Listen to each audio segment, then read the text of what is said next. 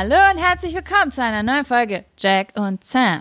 Ja, Sam, wie war der, dein Tag so far? Hast du was Aufregendes erlebt? Ich, ich, muss, Ja. ich muss irgendwie in soziale Interaktion kommen. Also mit, ich bin jetzt auch an dem Punkt, wo ich wirklich vergammel. Ich bin auch da an dem Punkt und deswegen habe ich ja angefangen, irgendwie vor ein paar Tagen meine Küche zu streichen, obwohl das überhaupt gar keinen Sinn gemacht hat. Das, ich habe mich auch so gewundert. Ey, Sam erzählt mir vor, also muss ich kurz sagen, vor einem Monat davon, dass sie umziehen will und auf einmal sagt sie, schreibt sie mir, ich streiche jetzt die Küche bunt. Und die Sache ist ja, ich wollte ja die ganze Zeit mich in Großstädten bewerben und endlich raus aus dem beschaulichen Hildesheim und so weiter und so fort, wie man das halt so macht, wenn man sein Studium abgeschlossen hat.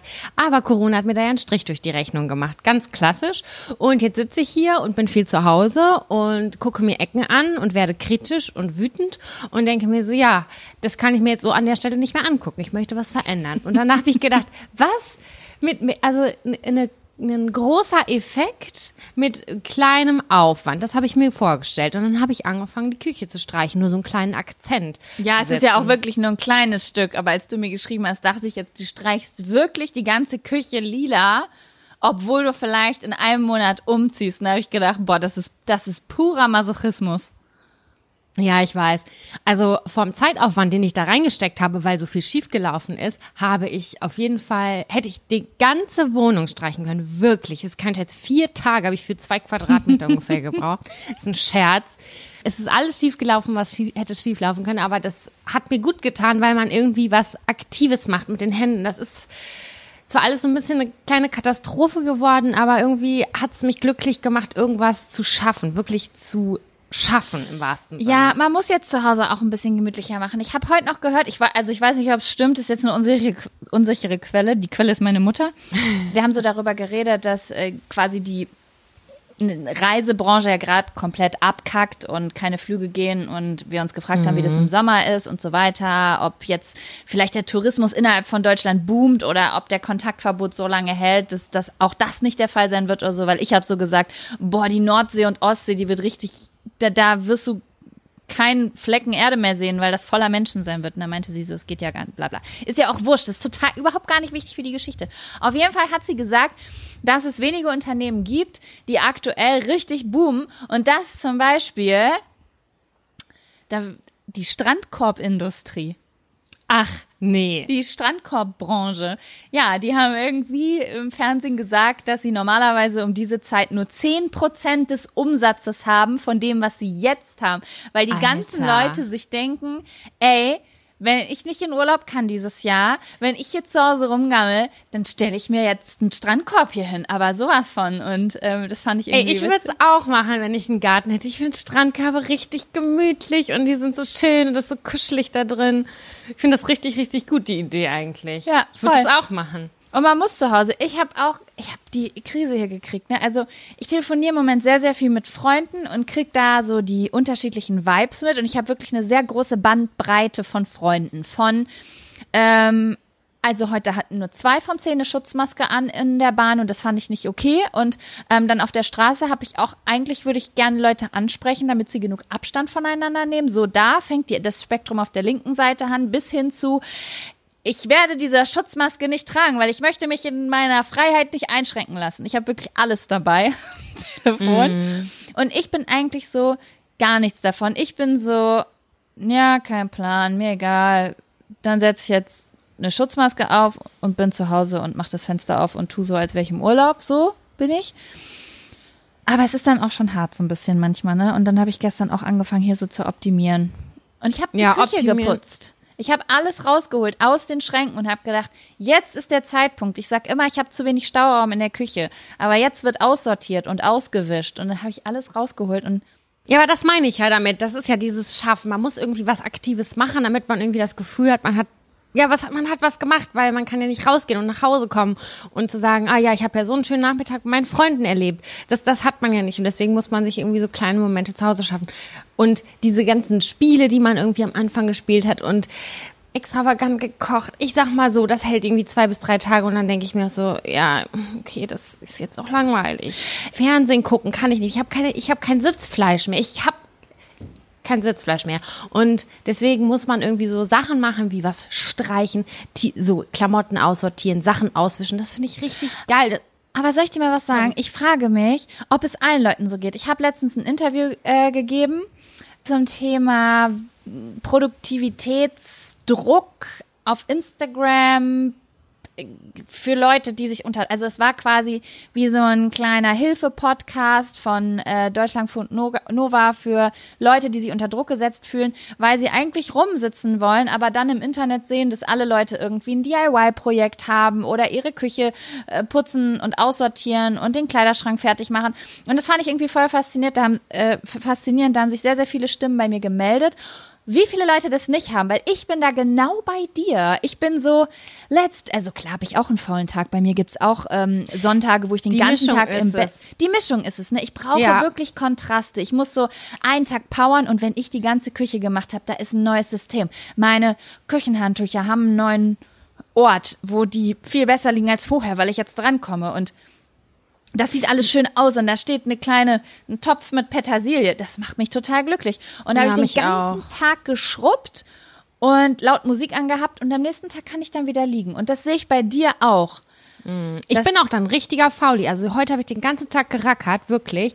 Und ich weiß, dass ich morgen richtig faul sein werde und fünf gerade sein lasse. Und das finde ich dann auch völlig in Ordnung. Aber dann kann es sein, dass übermorgen denke ich dann wieder, oh, jetzt muss ich aber das und das machen. Ja, zwischen dem Rackern heute habe ich noch zwei Bewerbungen rausgehauen und dachte so, ja, so, Tschüss. heute ist mein, ja, ist mein richtiger Produktivitätstag, aber ich weiß, dass ich morgen so, also die Mischung ist es halt. Ich kann, man kann nicht sieben Tage die Woche irgendwie produktiv sein, Bananenbrot backen, äh, Yoga machen, dies, das. Das geht einfach nicht. Ich habe heute auch keinen Sport gemacht eigentlich. Also wollte ich das jeden Morgen machen, aber das kann ich nicht jeden Tag. Ey, soll ich dir jetzt noch was sagen? Das muss ich dir erzählen. Ähm, ich mache quasi das, wofür alle Leute einen hassen, wenn man das im Internet macht. Ich mache eine 30-Tage-Yoga-Challenge. Das sage ich dir jetzt mal. Und ähm, ich hasse alles daran. Ich hasse wirklich alles daran. Ich bin heute bei, aber eins muss ich dir sagen, ich bin heute mhm. bei Tag 8. Ja. Noch nie in meinem ganzen Leben bin ich bei einer Sport-Challenge von zu Hause per Videoform auf YouTube über Tag drei hinausgekommen. Noch nie in meinem ganzen fucking Leben. Und ich habe ab Tag drei schon gemerkt, ich bin morgens aufgestanden und ich hatte in der Brust dieses Gefühl, das gesagt hat, ich will das nicht machen, ich hasse das, das ist langweilig, warum mache ich das? Wirklich, das, das ist so eine Kurve bei mir. Ich bin ganz doll motiviert, das zu machen Ab Tag mhm. drei hasse ich es, das zu machen. Und dann muss ich es so lange durchziehen, bis es mir egal ist. Bis ich es einfach morgens mache, weil es dazugehört und es zur Gewohnheit geworden ist. Und das fällt mir so schwer. Ich habe gedacht, ich ziehe das jetzt durch. Und dann habe ich mir so ein scheiß Blatt ausgedruckt mit so 30 Tagen zum zum Abstreichen, wie so ein Geil. Knacki. Und es funktioniert aber so gut, weil ich gucke dann dieses Ding morgens an und denk so, boah, du wirst später richtig enttäuscht sein, wenn du diesen Tag heute nicht abgestrichen hast. Das ist richtig gut. Das ist so ein kleiner Motivationsschub, wenn man das, das ist, äh, wenn man das ausdruckt und wirklich einmal so manuell durchstreicht. Das ist richtig, richtig gut. Ich kann nicht jeden Tag Yoga machen, weil ich fühle mich nicht jeden Tag nach Yoga. Ich habe jetzt voll ähm, bei YouTube äh, von Pop Sugar heißt das, glaube ich. Die machen so Dance Rhythm äh, Cardio Workouts für 30 Minuten, 45 Minuten und so. Da sind manche voll geil, manche sind auch richtig kacke. Aber wenn ich das morgens mache, dann, also manchmal fühle ich mich mehr nach Tanzen und nach ja. Power, Latin Dance, geil, Mucke und manchmal mehr nach Yoga. Also ich kann nicht 30 Tage das gleiche machen, glaube ich. Dann ja, ich, ich eigentlich nicht. auch nicht. Ich hasse alles daran. Ich möchte eigentlich jeden Tag was anderes machen. Ich will nur so eine Grundmuskulatur und Flexibilität, weil ich bin ja. krass verkürzt. Ähm, die hintere Strecke vom Arsch quasi bis zur Ferse ist so kurz bei mir, wirklich. Also du würdest dich kaputt lachen, wenn du sehen würdest, wie ich versuche, an meine Füße zu kommen. Das sieht nicht aus wie bei Leuten, die nicht an ihre Füße kommen. Das sieht aus wie bei jemandem, der gerade was von der Fensterbank aufhebt. Das ist so Aber krass. Ja? Kennst du das, wenn du diesen, diesen Sprung zur Seite machst, dass du dann besser nach vorne kommst? Diesen Sprung? Es gibt, es gibt einen Trick. Also wenn man aufrecht steht und dann die Finger an die Fußspitzen machen will. Ja. Dann ist das, ist das ja voll oft kurz. Dann kommt man nicht so hin. Und dann stellt man sich nochmal hin und dann macht man quasi so einen Skatersprung nach hinten, dass du die Füße so nach hinten flippst. und dass die Füße nach hinten flippst? Ja. Okay. Und Danke. dann hast du viel mehr Flexibilität. Ich kann dir das gleich mal zeigen. Okay, das musst du mir gleich zeigen. Ja, ich Schwierig, muss es auf jeden Fall ausprobieren, weil ich glaube, es ist nicht gut für meinen unteren Rücken, dass ich das nicht kann. Ja, und deswegen habe ich jetzt gedacht, ich, ich muss es jetzt einmal lernen. Ich mache jetzt, ich muss jetzt, also ich, ich heul jetzt hier auch auf hohem Niveau. Die Videos sind morgens maximal 20 Minuten lang. Das sind 15 Minuten Workouts. Die sind halt wirklich schnell genach. Danach mache ich noch ein kleines Shuffle-Tutorial. Klar, weil ich lerne jetzt Shuffeln. Und damit würde ich übergehen zu der Frage, Sam. Hast du einen Abfaktor? Ich habe tatsächlich keinen Abfaktor. Ich habe einen Abfaktor. Juhu! Okay, Machen wir das Intro? gleich auslachen, ey. Das ist so kacke, was ich gleich erzähle. Ja, okay, los, Okay, Intro. freue mich. Alles klar, jetzt kommt der Abfaktor. Abfaktor. Das ist Ja, gut. Okay. also, mein dieswöchiger Abfaktor ist, ist jetzt sehr stark geprägt von dem heutigen Tag, weil ähm, es ein Vorhaben ist, was ich heute vorhatte und schon wieder nicht getan habe. Oh Gott, ihr, ihr werdet gleich denken, dass ich so ein ekliges Stück Scheiße bin. Oh, oh, was ist das? Ich hasse, ich hasse, hasse Haare waschen. Du hast viel Haar, du hast langes Haar. Das ist eine ganz andere Challenge an, als bei mir. Bei mir ist das ein 30 Sekunden Ding und das mache ich so wie meinen Körper kurz abschrubbeln mit Duschgel. Es ist, Das- ja, ich, ich, ich muss dir ehrlich sagen, ich wünsche das sehr doll in meinem Leben, weil ich liebe nichts mehr als das Gefühl von frisch gewaschenen Haaren. Ich finde, das, das gibt mir so ein richtiges Glow-up-Gefühl, so wie früher, wenn ich aus dem Solarium kam und gedacht habe, da ist ein bisschen Glow in meinem Gesicht, was Ja. jetzt nicht mehr passiert. So fühle ich mich nach dem Haarewaschen, dass ich fühle mich wie neu geboren.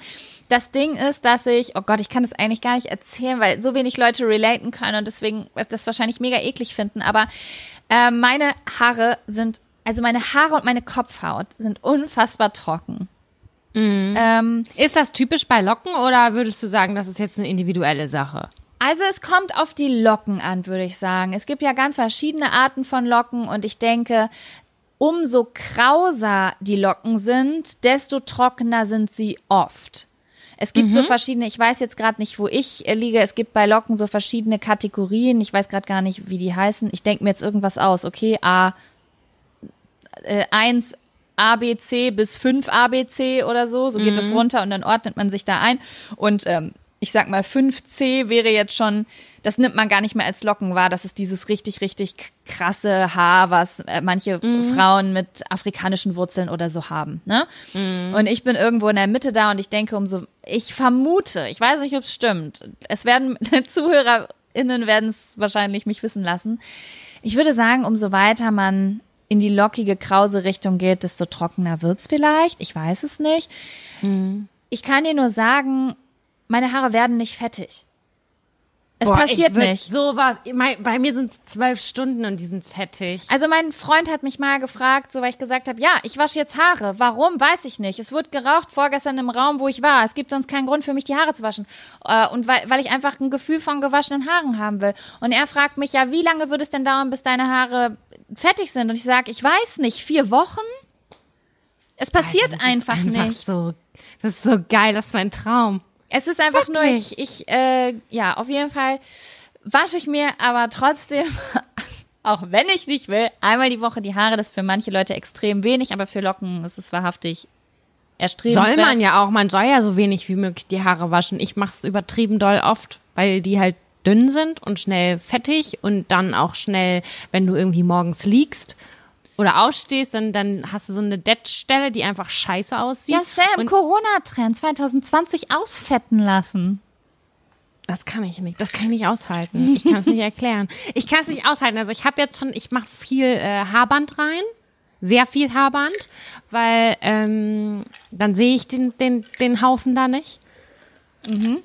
Aber ansonsten müsste ich die echt, also fast täglich oder alle zwei Tage waschen. Aber sie sind trotzdem trocken. Das ist ein, das ist ein Mysterium. Sie sind super trocken in den Spitzen und fettig am Ansatz. Das ist eine Traummischung. Das ist wie Das Mischhaut. ist, das ist antrainiert, auf jeden Fall. Also wenn du wirklich das aushalten würdest, sage ich dir, du würdest wahrscheinlich einen Monat brauchen, damit es länger dauert. Aber der Übergang ist. Ich habe das mit meiner Haut mal gemacht, die ausfetten lassen. Und äh, das hat circa eine Woche gedauert und meine ölige Haut war weg, weil ich sie nicht mehr gewaschen habe. Oh Gott, ja, ich glaube, ich bin da so ein bisschen süchtig und ich habe da auch eine kleine Klatsche. Ja, ich glaube, das kann jeder nachvollziehen. Ich hab, ich kann das in vielen anderen Dingen auch nachvollziehen, wenn es ums Duschen geht. Ich könnte, ich, ich könnte zehnmal am Tag duschen, einfach nur, weil ich das frische Gefühl nach dem Duschen so, so liebe. Ich auch. Aber ich möchte mir halt niemals die Haare waschen. Ich möchte ständig frisch gewaschene Haare haben, aber das Haarewaschen an sich finde ich so asozial, weil ich ja jetzt auch, ich habe jetzt wirklich nach langer, langer Zeit mal wieder richtig lange Haare. Ich habe die eigentlich immer recht kurz gehalten, so wenn die lockig waren, dass die so auf der Schulter geendet sind. So hatte ich die sehr, sehr lange und jetzt habe ich die wirklich, also die gehen, wenn ich die glätte, gehen die bis zum Arsch mittlerweile. Und das, ich, was du eigentlich immer wolltest. Genau. Pussycat Dolls. und ich find's eigentlich ganz geil, muss ich sagen. Also auch wenn ich Locken habe, die sind jetzt halt nicht mehr äh, Korkenzieher, sondern schon so ein bisschen länger gezogen, das, weil die halt mehr Gewicht haben und ich mag sowas eigentlich sehr gerne. Bla bla bla, darum geht's auch gar nicht. Auf jeden Fall wird aber natürlich das Haarewaschen immer asozialer. Weil ich stehe ja mit der, ich stehe mit der Bürste unter der Dusche, um überhaupt das vernünftig reinigen zu können. Und es ist einfach so, ich finde es anstrengend und ich hasse es. Und dann mache ich dieses blöde Leinsamengel, von dem, das ich euch alle empfohlen habe, was ich auch liebe, aber es dauert eine Million Stunden. Also eine Million Stunden sind circa 15 Minuten, bis ich das drin habe. Und dann sind meine Haare danach auch ganz schön, aber dieser ganze Prozess, der ist so wie Zähneputzen und Abschminken und Spüler ausräumen in einem. Oh. Ja. Oh Mann, ey, ich würde es so gerne haben.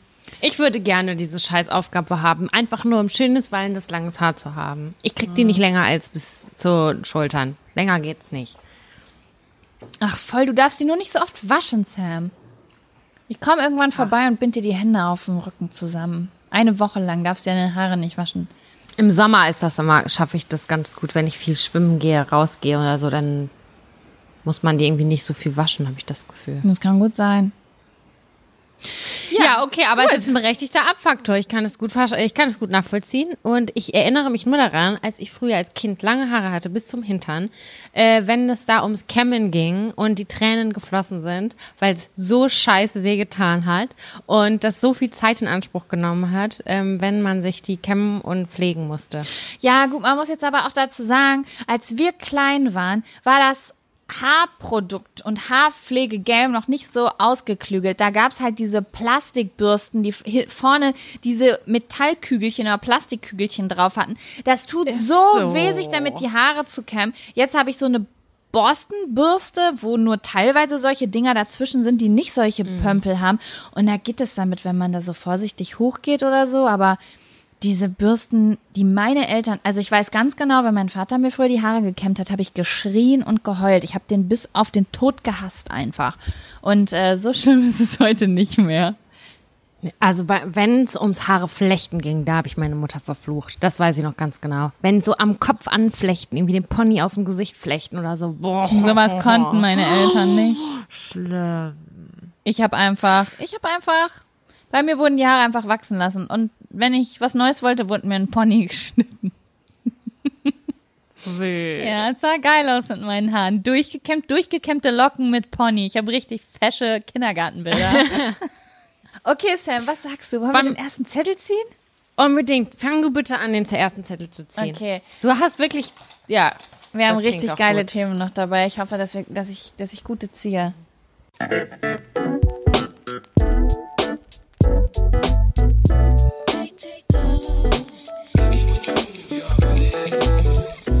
Okay. Puh. Gut, kommen wir zum ersten ernsten Thema. Anderen Menschen Grenzen setzen. Ähm, das ist voll das schwierige Thema, bei dem man ganz, ganz weit ausholen könnte. Warte, ich frage mich gerade, hast du das aufgeschrieben oder habe ich das aufgeschrieben? Oder war das ein Vorschlag von einer Zuhörerin? Das kann ich nicht mehr rekonstruieren. Okay, ich wollte nur gerade wissen, ob du weißt, ah, deswegen habe ich das aufgeschrieben. Ich kann da auf jeden Fall eine Menge zu sagen, weil, also, oder auch eigentlich gar nichts zu sagen, weil ich es einfach nicht kann. Kannst doch. Nein? Ich kann, also ich kann in bestimmten Situationen Grenzen setzen, aber nur auf eine bestimmte Art und Weise. Ich bin sonst, ich würde auf spirituelle Art und Weise sagen, mein Halschakra ist da nicht so offen. Also ich glaube, ich habe schon vielen Menschen Grenzen gesetzt irgendwie, aber dann wusste ich wirklich, die sind, die haben Grenzen überschritten, die mich angreifen und ähm, dann habe ich gesagt, ich möchte jetzt hier den Kontakt abbrechen und ich möchte nie wieder mit euch zu tun haben und das ziehe ich dann auch durch. Wenn man einmal bei mir hardcore verkackt hat, weil man so richtig scheiße war, dann äh, kann ich das richtig doll durch. Ja gut, aber das ist ja wirklich jetzt so ein Endding, so, so bis hierhin und nicht weiter, ciao. Aber eine Grenze setzen ist ja auch sowas wie, du tut mir leid, aber das ist an dieser Stelle zu viel, was du von mir verlangst. Oder nee, das mache ich jetzt mal nicht für dich. Oder ähm, äh, du, ich habe jetzt leider keine Zeit. Oder das ist ein bisschen das zu viel Negativität von deiner Seite, die hier in mein Ohr reingeht jeden Tag.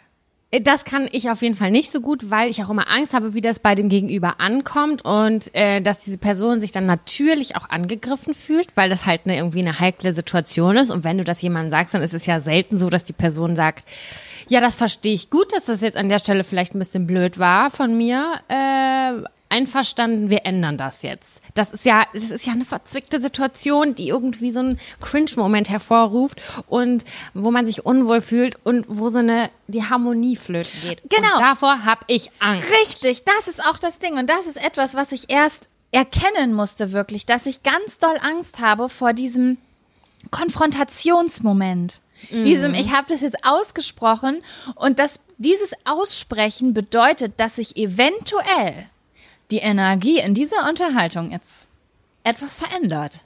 Das kann ich, das ertrage ich nicht. Und ich musste es aber lernen, weil ich in letzter Zeit ja. gemerkt habe, dass mein Leben wirklich schlechter dadurch ist, dass ich das nicht kann.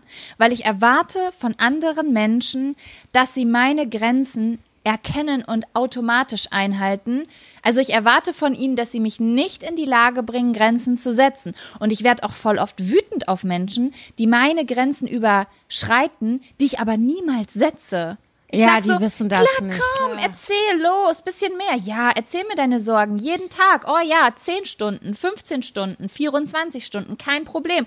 Und mm. dann bin ich am mhm. Ende sauer, weil ich denke, na, das hätte sie ja wohl, aber doch er, sie, es ja wohl auch mal merken können, dass 24 Stunden am Tag ein bisschen viel sind. Und ja, natürlich ist es schön, wenn man mit Leuten zu tun hat, die so ein bisschen ein Gefühl dafür haben, aber eigentlich liegt die Verantwortung auch mit auf der eigenen Seite zu sagen, was man macht und was man nicht macht. Wenn man immer Ja sagt, kann man nicht am Ende auch nicht sauer sein, dass man gefragt wurde. Weißt du, wie ich das meine? Ich weiß total, was du meinst. Und hattest du einen bestimmten Schlüsselmoment, wo du gedacht hast, ich kann nicht mehr? Also das ist mhm. das ist jetzt hier zu viel. Und hast du es dann kommuniziert oder hast du es nur für dich dann, also hast du es in letzter Zeit mal versucht anzuwenden, also, diese Grenzen zu setzen? Mir ist etwas ganz, ganz doll aufgefallen. Ich erzähl dir jetzt was. Das ist der, also ich habe zwei Schlüsselmomente gehabt in den letzten zwei Monaten. Mm, ich denke da sehr viel in letzter Zeit drü drüber nach. Das ist sehr intim. Also ich war in Thailand im Februar, wie du weißt. Ja. Und ich bin in einem Taxi mitgefahren in Bangkok. Und mhm. der Taxifahrer ist für Leute, die schon mal in Bangkok waren. Die Taxifahrer fahren da recht krass. Also ich habe auch das Gefühl, das kommt drauf an, in was für einer, in was für einem Unternehmen, also was für ein, zu was für einem Unternehmen das Taxi gehört, in das du steigst. So diese, ach ist auch völlig egal. Auf jeden Fall war ein, war das eins von einem sehr chaotisch fahrenden Taxifahrer.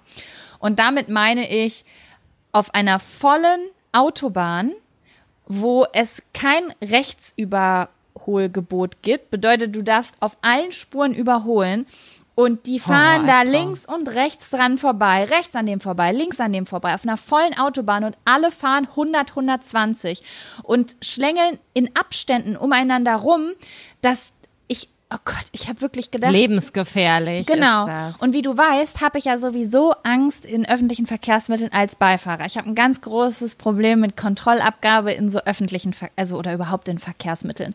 Und das mhm. war für mich der absolute Horror. Und ich saß hinten drin und ich habe gemerkt, wie mein Puls hochgeht. Ich will nicht sagen, ich hatte eine Panikattacke, aber es waren eigentlich schon alle Symptome einer Panikattacke, außer jetzt Hyperventilieren. Ich hatte ganz, ganz, ich hatte Herzrasen, ich hatte Schweißausbrüche, ich hatte wirklich Angst. Ich glaube, es war schon so eine Art mhm. Anxiety Attack. Und mein Freund hat es mitgekriegt und der wollte die ganze Zeit mit mir atmen. Also mein Freund will mir mal helfen, dass wir so zusammen atmen, damit ich wieder runterkomme und dieses mein Körper aufhört, das zu machen. Aber ich wusste in diesem Moment, das bringt nichts, weil der Typ fährt ja weiter so. Klar. Und ich frage meinen Freund, fährt der wirklich so schlimm? Und mein Freund so, nö, es geht eigentlich. Und das macht mich auch noch saurer dann in dem Moment, weil ich denke. Weil er es runtergespielt hat. Ja, das ist, glaube ich, so, wenn jemand ganz doll Angst hat, ist es für dich noch weniger schlimm, wenn du eh keine Ja. Angst vor sowas hast, weißt du? Ja. Und ich wollte zu diesem Taxifahrer sagen, ich wollte, dass er langsamer fährt. Und du konntest es aber nicht Ich konnte es nicht sagen. Ich saß da und es war, als ob mein Hals zugeschnürt war. Ich konnte es nicht aussprechen. Ich konnte, ich, ich würde nicht mal sagen, ich hat, konnte den Mut nicht aufbringen, sondern ich hatte wie eine Art Blockade. Und in dem Okay. Moment habe ich gemerkt, oh mein Gott, es ist so krass, du kannst nicht mal zu einem Taxifahrer sagen, können Sie bitte langsamer fahren, weil das allein für dich schon eine Konfrontation ist. Du kannst überhaupt gar nicht für dich selbst einstehen. Und es war dann für mich eine Überwindung, zu meinem Freund zu sagen, kannst du bitte den Taxifahrer bitten, dass er langsamer fährt. Das war schon, andere würden sagen, okay, ich habe es mir leicht gemacht und ich habe es mir leicht hergemacht, aber sogar das war schwierig für mich. Naja, und Kevin hat den Taxifahrer gebeten. Der Taxifahrer hat gelacht und ist langsamer gefahren. Es war überhaupt gar kein Chillig. Problem. Und Ja. das ist fast immer so. Und ja, letztens war ich dann, das war der zweite Schlüsselmoment in einer Situation, wo ich über sehr, sehr lange Zeit jemandem nicht gesagt habe, dass, naja, du kennst das ja, jemand, der dir vielleicht nahesteht, hat Probleme und am Anfang bist du so voll all in und willst helfen und wenn dann aber so ein paar Wochen ins Land gehen und du jeden Tag hilfst, manchmal gibt's dann einfach Momente, wo es zu viel wird einfach, wo du merkst, oh Ja. fuck, ich glaube, es geht auf meine eigene Psyche. Und wo dann so ein bisschen sich die Schattenseiten zeigen. Also nicht, dass man einfach nur mal einen Tag schlecht drau schlechter drauf ist, sondern wo man merkt, ah, es dunkelt sich ein bisschen ab in meiner Psyche. So, und ich habe mich nie getraut, was zu sagen über viele, viele Tage und Wochen. Und irgendwann kam der Punkt, ich konnte nicht mehr. Und dann habe ich es gesagt. Ich habe es gesagt in so einem Moment der der Dunkelheit, sage ich jetzt mal, habe ich quasi eine WhatsApp-Nachricht geschrieben. Ähm, ich ich muss kurz für mich ein paar Sachen regeln. Ich muss ein bisschen alleine sein. Das ist alles ein bisschen zu heftig im Moment für mich und so. Und die Reaktion darauf war so positiv. Sie war so positiv. Ja. Oh mein Gott, ja, auf jeden Fall kann ich irgendwie helfen, bla bla bla. Äh, ich liebe dich über alles. Du bist so toll und danke für alles. Und ähm, dann hat diese Person versucht, mir Dinge abzunehmen. Und ja, da musste ich irgendwie mal an was denken. Das hatte ich mal bei einer YouTuberin gelesen. Andrea Morgenstern heißt die. Die hat gesagt, wenn du Menschen keine Grenzen setzt oder ihnen nicht die Wahrheit sagst, also Konfrontation meidest, dann hilfst du niemandem damit. Weil die, du, du nimmst dieser Person auch die Möglichkeit zu wachsen. Ja, und irgendwie, ich habe das jetzt verstanden, aber ich kann es noch nicht umsetzen. Ich kann es per Witzigerweise hatte ich gestern genau diese Situation. Und zwar wollte meine Schwester mir aber etwas anvertrauen. Das, das, das wird mir jetzt gerade erst klar, als du mir das erzählt oder seitdem du mir das gesagt hast. Äh, meine Schwester wollte mich um etwas bitten und mit mir ein Problem auswursteln, mursteln und besprechen. Und ich habe dann gesagt, so, tut mir leid, aber ich kann gerade nicht, weil mir geht's gerade selber nicht gut. Es ist was passiert, was mich bedrückt und ich habe gerade selber so einen Kloß und ich kann das gerade nicht aufnehmen. Ich kann das gerade nicht, ähm, weil mir geht's gerade selber nicht so gut. Und sie hat so positiv reagiert und meinte, Mensch, ach so, was ist denn los? Ja, das hat ja auch Zeit, das ist jetzt ja auch alles, das ist nicht so akut. Erzähl doch mal.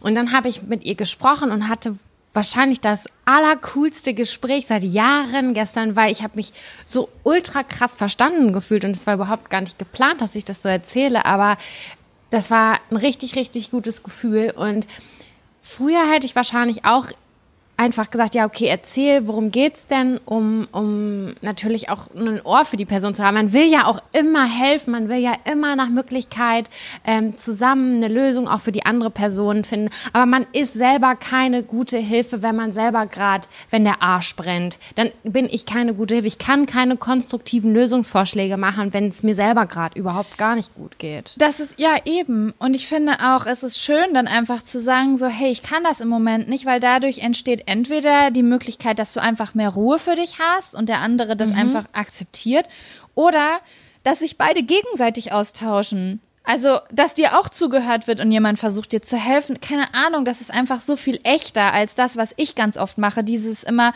nee, nee, alles ist in Ordnung. Und dann aber immer weiterhelfen und aber nicht die Wahrheit sagen und ja, keine Ahnung, ich muss da manchmal so zurückdenken an so die Teenagerzeit, wenn man noch so in der Pubertät war. Und da war ich teilweise so echt, da habe ich rumgeschrien, rumgekreischt und habe so richtig so meinen Launen so Platz gemacht und dann hat man geheult und der andere hat dann auch und dann hat man wieder geredet und dann abends hat man wieder gekuschelt und es war so ein Auf und Ab, aber man wusste halt wirklich immer genau, wo, wie geht's dem anderen?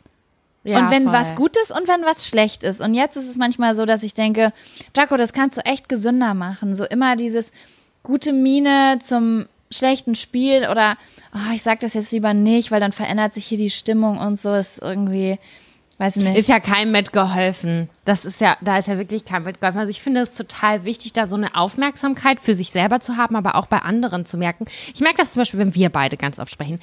Du also ich habe manchmal das Gefühl, ich bin redseliger als du, wenn es so um Probleme geht und solche Sachen. Ja. du, du hörst halt, das ist so deine Art schon immer gewesen. Äh, du hörst halt viel zu und ich weiß, ich kann dir alles sagen und ich sage dir auch alles. Aber auf der anderen Seite, wenn du ein Problem hast, dann kommt ganz oft dauert das, du wartest ganz lange oder ich spüre manchmal, okay, irgendwas ist jetzt mit Jaco. Ich glaube, der geht's nicht so gut und dass man das erstmal so dich anstupsen muss, weil du das auch sehr, sehr viel für dich ausmachst. So, so habe ich das Gefühl. Ja, ich glaube, ich bin schon sehr, sehr introvertiert, was meine Problemlösungen angeht, weil ich ganz oft das Gefühl, ja, ich weiß auch nicht. Manchmal denke ich, ich weiß nicht, ich, ich denke da meist manchmal nicht, ja, ich müsste es jetzt aussprechen, weil das würde überhaupt nichts ändern, aber es ändert manchmal eben doch was. Und wenn es nur der Fakt ist, dass du, dass jemand auf derselben im Englischen sagt man on the same page, wenn jemand auf demselben Level ist wie du. Weißt du so? Also, dass eine Freundin oder ein Freund einfach weiß, wie es dir geht, das allein ist ja schon voll das Plus, voll, wenn man einfach voll. das erzählt, was man hat. Aber das stimmt. Mit ich weiß auch nicht, warum ich das nicht mache. Ich denke dann nicht, manche Leute sagen ja so wie, ich will niemandem zur Last fallen oder so. Sowas habe ich nicht, sondern ich weiß auch nicht. Ich bin da ein bisschen resozialisiert. Vielleicht habe ich, vielleicht habe ich zu viele Jahre Homeoffice gemacht. Da muss ich dran arbeiten. Nee, ich glaube, also das ist natürlich jetzt auch voll privat, was wir hier gerade erzählen, aber ich glaube, bei dir ist es halt, wenn es richtig kurz vor Kacke ist, mhm. richtig kurz vor Abkacken, dann kann, dann öffnest du dich erst. Aber so die ganzen Steps davor, das dauert voll lange, bis du irgendwie aufmachst. Wenn ich dich jetzt explizit frage und sage, sag mal, wie läuft das und das und das und das, dann sagst du mir das auch. Ja. Aber du kommst nicht von, von alleine. Nur wenn du merkst, okay, ich bin gerade richtig am Abkacken und dann meldest du dich ab. Soll ich dir mal was sagen? Und zumal. Das ist eine der wenigen Dinge, äh, was glaube ich, es ist nur eine Vermutung. Ich sage nicht, dass es daran liegt, aber ich glaube, dass es einen Teil dazu beigetragen hat, ist ein bisschen die Selbstständigkeit. Also ich mhm. bin ein sehr, ich war eins von diesen Kindern, das nicht im Dunkeln schlafen kann und das ähm, den Käse nur essen kann, wenn er so und so aussieht und so und so schmeckt und aus dieser und jener Packung kommt. Also ich bin immer sehr sehr picky in allem gewesen und hatte sehr intensive Gefühle. Ihr müsst meinen Freund fragen. Ich gehe in ein Restaurant, ich muss mich halt erst auf drei verschiedene Stühle setzen, bevor ich weiß, wo ich sitzen will. Ich kann nur auf der linken Seite, äh, rechten Seite von Leuten laufen. So ein Scheiß. Ich bin ein bisschen neurotisch. Und das alles musste ich für diese Selbstständigkeit ein bisschen ablegen, so wie get over it. Also es mhm. muss jetzt weitergehen. Du kannst jetzt nicht die, die ganze Zeit deinen Empfindungen, Empfindlichkeiten hingeben. Und ich vielleicht mache ich das ein bisschen zu häufig, dass ich immer denke, so ignorier das einfach. Ignorier einfach das, was du gerade fühlst. Morgen sieht die Welt wieder anders aus. Vielleicht ist es mhm. ein bisschen so. Ja. Ja, das, das, das kann gut sein. Also Nichtsdestotrotz weiß ich, dass wenn wenn es ein großes Problem gibt, dass wir eigentlich gemeinsam immer eine coole Lösung finden. Ob's, ob der eine jetzt kurz vorm Breakdown ist oder der andere, man kann sich immer richtig gut supporten. Da bin ich sehr, sehr, sehr dankbar für, dass wir das haben, auf jeden Fall. Ja, auf jeden Fall. Und solltest du irgendwann mal denken, nein, Sam, jetzt hier an der Stelle ist eine Grenze, du kannst es bei mir mal aussprechen. Werde ich tun. Obwohl das bei dir, Mann, das ist halt, du, du bist halt so ein Mensch, der Grenzen, also du bist übersensibel, was die Gren Gren Grenzen von anderen Menschen angeht. Du schreibst mir so, hey, möchtest du das Pink, möcht, wollen wir das Bild für Instagram in Pink oder in Türkis machen. Aber wenn dir keins davon gefällt, ist auch gar nicht schlimm. Ich kann es auch noch mit 236 anderen Farben machen. Also du musst jetzt nicht Ja sagen. Du, so bist du. Ja, das ist auch nicht richtig. Das Nein, aber damit nicht kann ich halt relaten, weil so ein bisschen bin ich auch so irgendwie. Nicht, ich glaube nicht ganz so höflich wie du, aber schon ein bisschen. Und da ist es halt super einfach. Aber ich habe halt auch schon Menschen kennengelernt. Ich habe jetzt sogar eine bestimmte Person im Kopf, die habe ich kennengelernt. Und die fand ich eigentlich mega cool. Aber ich konnte, ich fand sie erst cool und dann fand ich sie richtig scheiße, weil sie, sie hat meine Grenzen nicht erkannt. Sie hat nicht gecheckt, Mhm. okay, ich habe dreimal nicht geantwortet. Warum zur Hölle kriege ich jetzt die fünfte Nachricht von dir? Was, was, was willst du von mir? Wir kennen uns gar nicht. Und Lass dann, mich in dann Ruhe. geht so eine Ja. Wut in mir hoch, wie, was soll das jetzt? Warum setzt du mich so unter Druck? Und dann denke ich automatisch, okay, ich habe der Person jetzt fünfmal nicht geantwortet, die findet mich eh schon richtig scheiße und didede und alles ist so anstrengend in meinem Kopf. Und dann eine Woche später kriege ich wieder eine Nachricht von der Person. Hey, yo, was geht ab? Du hast bestimmt keine Zeit im Moment. Ich wollte nur noch mal fragen. Und irgendwann musste ich merken, diese Person ist total nett. Die, diese Person ist total cool. Sie hat einfach nur überhaupt gar kein äh, Feingefühl. Also Das, das, das klingt jetzt schon wieder, als ob die Schuld auf der anderen Seite ist. Sie hat nicht diese Vorsichtsantennen. Sie hat Ja. sich einfach gedacht, naja, wenn ich sie nerve, wird sie wird sie es mir wohl sagen. Ja, aber ich kenne solche Leute und die können mich dann auch ganz schön fuchsig machen, muss ich echt sagen. Ja, mich auch, aber ich war dann im Nachhinein, ich habe wirklich, ich muss sagen, also die Geschichte habe ich gerade nicht so akkurat erzählt, wie sie passiert ist, sage ich jetzt mal, aber es kam sehr viel, es war in meiner Gefühlswelt extrem pushy und ich habe mich sehr unwohl damit gefühlt und ich hatte dann zu einem späteren Zeitpunkt nochmal Kontakt mit dieser Person und bin auch heutzutage mit ihr befreundet. Und habe dann gemerkt, wie cool diese Person ist und konnte erstmal so den Charakter greifen und habe dann wirklich gemerkt, hey, das wäre jetzt zum Beispiel eine Situation gewesen, wo, hey, ich kann im Moment nicht antworten, ich habe im Moment keine Zeit, lass uns mal in zwei, drei Wochen reden, ähm, das ist mir gerade zu viel. Hätte einfach diese ganze Gefühlswelt, in der ich mich befunden habe, dieses Meckern, wieso kommt denn jetzt schon wieder hier was? Und wieso drücken, das hätte ich mir halt alles sparen können, wenn ich Grenzen setzen könnte. Verstehe ich gut, ja. Ja. Gut. Ah, schön. Ja, wollen wir ähm, mal einen neuen Ja. Zettel besprechen? Yes. yes. Du bist an der Reihe. Okay.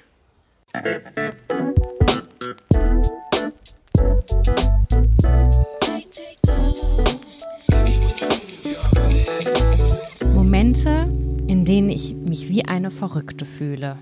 Oh Gott. Ich habe doch jetzt schon voll viel Verrücktes geteilt.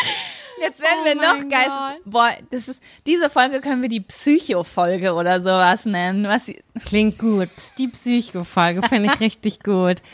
Also Momente, in denen ich mich wie, in ein, wie eine Verrückte fühle. Ähm, ich hatte tatsächlich vor drei, vier Tagen, da haben wir auch miteinander gesprochen, hatte ich ein ganz ernstes Gespräch mit meinem Freund über meine Gefühle. Ich bin ein sehr gefühlsbasierter Mensch und ähm, lebe das auch aus. Und das ist, glaube ich, ein bisschen zu doll für manche Menschen.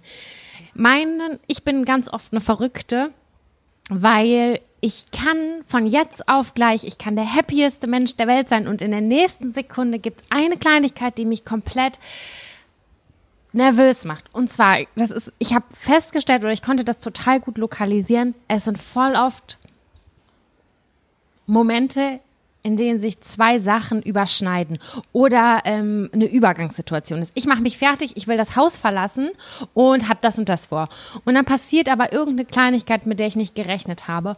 Und ich kann dann wirklich so direkt ausrasten und mir den ganzen Tag verderben und mich in meinen Emotionen und da drin suhlen und wühlen und richtig wütend und zickig werden, obwohl keiner was dafür kann, nur ich alleine, ich bin schuld da, daran, äh, dann wie eine Verrückte zu agieren, zu, zu reagieren, zu, zu, zu handeln und mein, die Leute in meinem Umfeld, die, die denken, sag mal, hat diese noch alle? Wenn ich zum Beispiel das Haus verlassen würde, ich bin rausgegangen und ich merke, ich habe mein Handy vergessen und dann habe ich diesen Panikmoment und meine den habe ich schon mitgekriegt. Ja, du siehst du, du kriegst, du hast das mitgekriegt, als ich dann im Auto war und ich bin, da habe ich mich zusammengerissen. Ja, ich weiß, ich weiß, aber ich, ich, ich, äh, ich spüre die Energie und ich kenne die Energie von einem Familienmitglied, dieses etwas verlegt oder verloren haben, diese absolute Panik, die aufsteigt. Und ich habe nur dich angeguckt und habe gedacht, boah, sie ist so fertig mit der Welt. Ich habe mich so zusammengerissen, weil drei Leute mit mir noch im Auto saßen und das habe ich voll oft. Also wenn ich etwas suche und nicht finde, dann werde ich, bin ich eine richtige ich habe einen Knall. Ich habe dann wirklich einen Knall und es tut mir total leid, weil mein mein Umfeld leidet darunter unter meiner Verrücktheit. Ja, meine aber meine ich kenne komische das, das Art. sind Trigger-Momente und du leidest wirklich darunter. Ich kenne das, ähm, ich kenne das ganz doll von meiner Mutter. Seit ich klein bin, gibt es den verlegten Schlüssel. Und ich wusste, Hm. sobald ich höre, Mama findet ihren Schlüssel Fuck. nicht. Alle, wirklich alle haben dieses ähm, Fake-Suchen angefangen, weil genau, weil jeder wusste, wenn wir jetzt nicht mithelfen, wenn wir jetzt nicht voll einsteigen, dann wird hier gleich das Haus angezündet. Das ist doch richtig bescheuert. Ich bin genauso. Und wenn ich mitkriege, dass mich jemand verarschen will und ein Fake mitsucht, dann, dann kann diese Person wirklich zum Mond fliegen. Das finde ich ganz schrecklich. Und das ist, Ja, es, das ich Ding das aber hier einfach so, so, dass jeder in unserer Familie es nicht nachvollziehen konnte, weil ja, jeder weiß, wenn man, also wenn man sein Handy verlegt, ist so wie richtig Game Over, aber das kann man ja noch suchen mit der iPhone-Suche oder sowas. Aber wir waren alle so, also wenn ich was verlege, finde ich das auch scheiße, aber dann denke ich auch manchmal, ach egal, ich ignoriere das jetzt, wird sich schon finden im Laufe des Tages oder ich schicke meinen Freund, Boah, dass er soll suchen. Aber wie, aber wie, ey? Leute, die dieses Mindset haben, wenn die dann halt quasi aufgefordert werden, bei dieser Suche mitzumachen und dass eine Frau, die gerade das Gefühl hat, ihr Leben zersplittert in tausend Teile, weil sie ihren Schlüssel nicht findet und jeder von uns weiß, das passiert einmal im Monat und es ist noch nie jemand gestorben. Aber Aber ich weiß auch nicht, warum das so ist. Ich finde es ganz, ganz ekelhaft. Ich habe jetzt, wir haben versucht, also wir haben es wirklich ganz ernst besprochen und dass ich eine Lösung dafür finden muss. Äh, ich muss wirklich jetzt systematisch zum Minimali zur Minimalistin werden, damit mir solche Sachen nicht passieren und damit ich einen geordneteren Überblick über all meine Dinge habe. Und ich darf Sachen nicht an unterschiedliche Orten packen. Sowas wie eine SD-Karte. Die muss die da muss eine Schachtel sein, wo SD-Karten draufsteht, damit ich das da immer wieder hinlege. Ich muss das trainieren. Ich bin 30 Jahre alt und es kann nicht sein, wenn ich meinen Zopfgummi nicht finde, dass ich einen Ausraster Also ich habe früher ganz oft Sachen verloren und ich mache es jetzt immer so. Also alles hat sowieso seinen Platz, aber natürlich ist man manchmal in Situationen, wo man einfach kurz zu faul ist. Man ist zu faul, jetzt das direkt an seinen Platz zurückzubringen. Das bedeutet, dass man es meistens einfach irgendwo hinlegt, wo man es später nicht findet. Und bei mir gibt's die Regel, entweder du bringst es an den Platz zurück oder du legst es an einen offensichtlichen Platz, wie eine blaue oder schwarze SD-Karte mitten, mitten aufs weiße Bettzeug oder sowas, weißt du? Oder mitten auf den Tisch oder mitten auf den Computer. Aber es wird niemals irgendwo an die Seite gelegt, an einen Ort, wo du es nicht findest, wenn du es suchst, weil es irgendwo banal rumliegt oder so, weil ja, ich bin auch zu verballert. Mir macht's nicht so viel aus wie dir, wenn ich was nicht finde. Aber ich suche ja, ich suche ständig Zeug. Ich weiß nicht, wie oft am Tag ich mein Handy verlege und mein Freund jedes Mal, der die App iPhone-Suche auf seinem iPad ist halt nonstop offen. Die App wird gar nicht mehr geschlossen, weil ich dr dreimal am Tag mein iPhone verliere. Ich finde das richtig, richtig spannend. Und ich finde es richtig spannend, dass dieser schreckliche Moment für mich oder für die Person, die etwas sucht, zum Beispiel, ähm, der ist ja schlimm.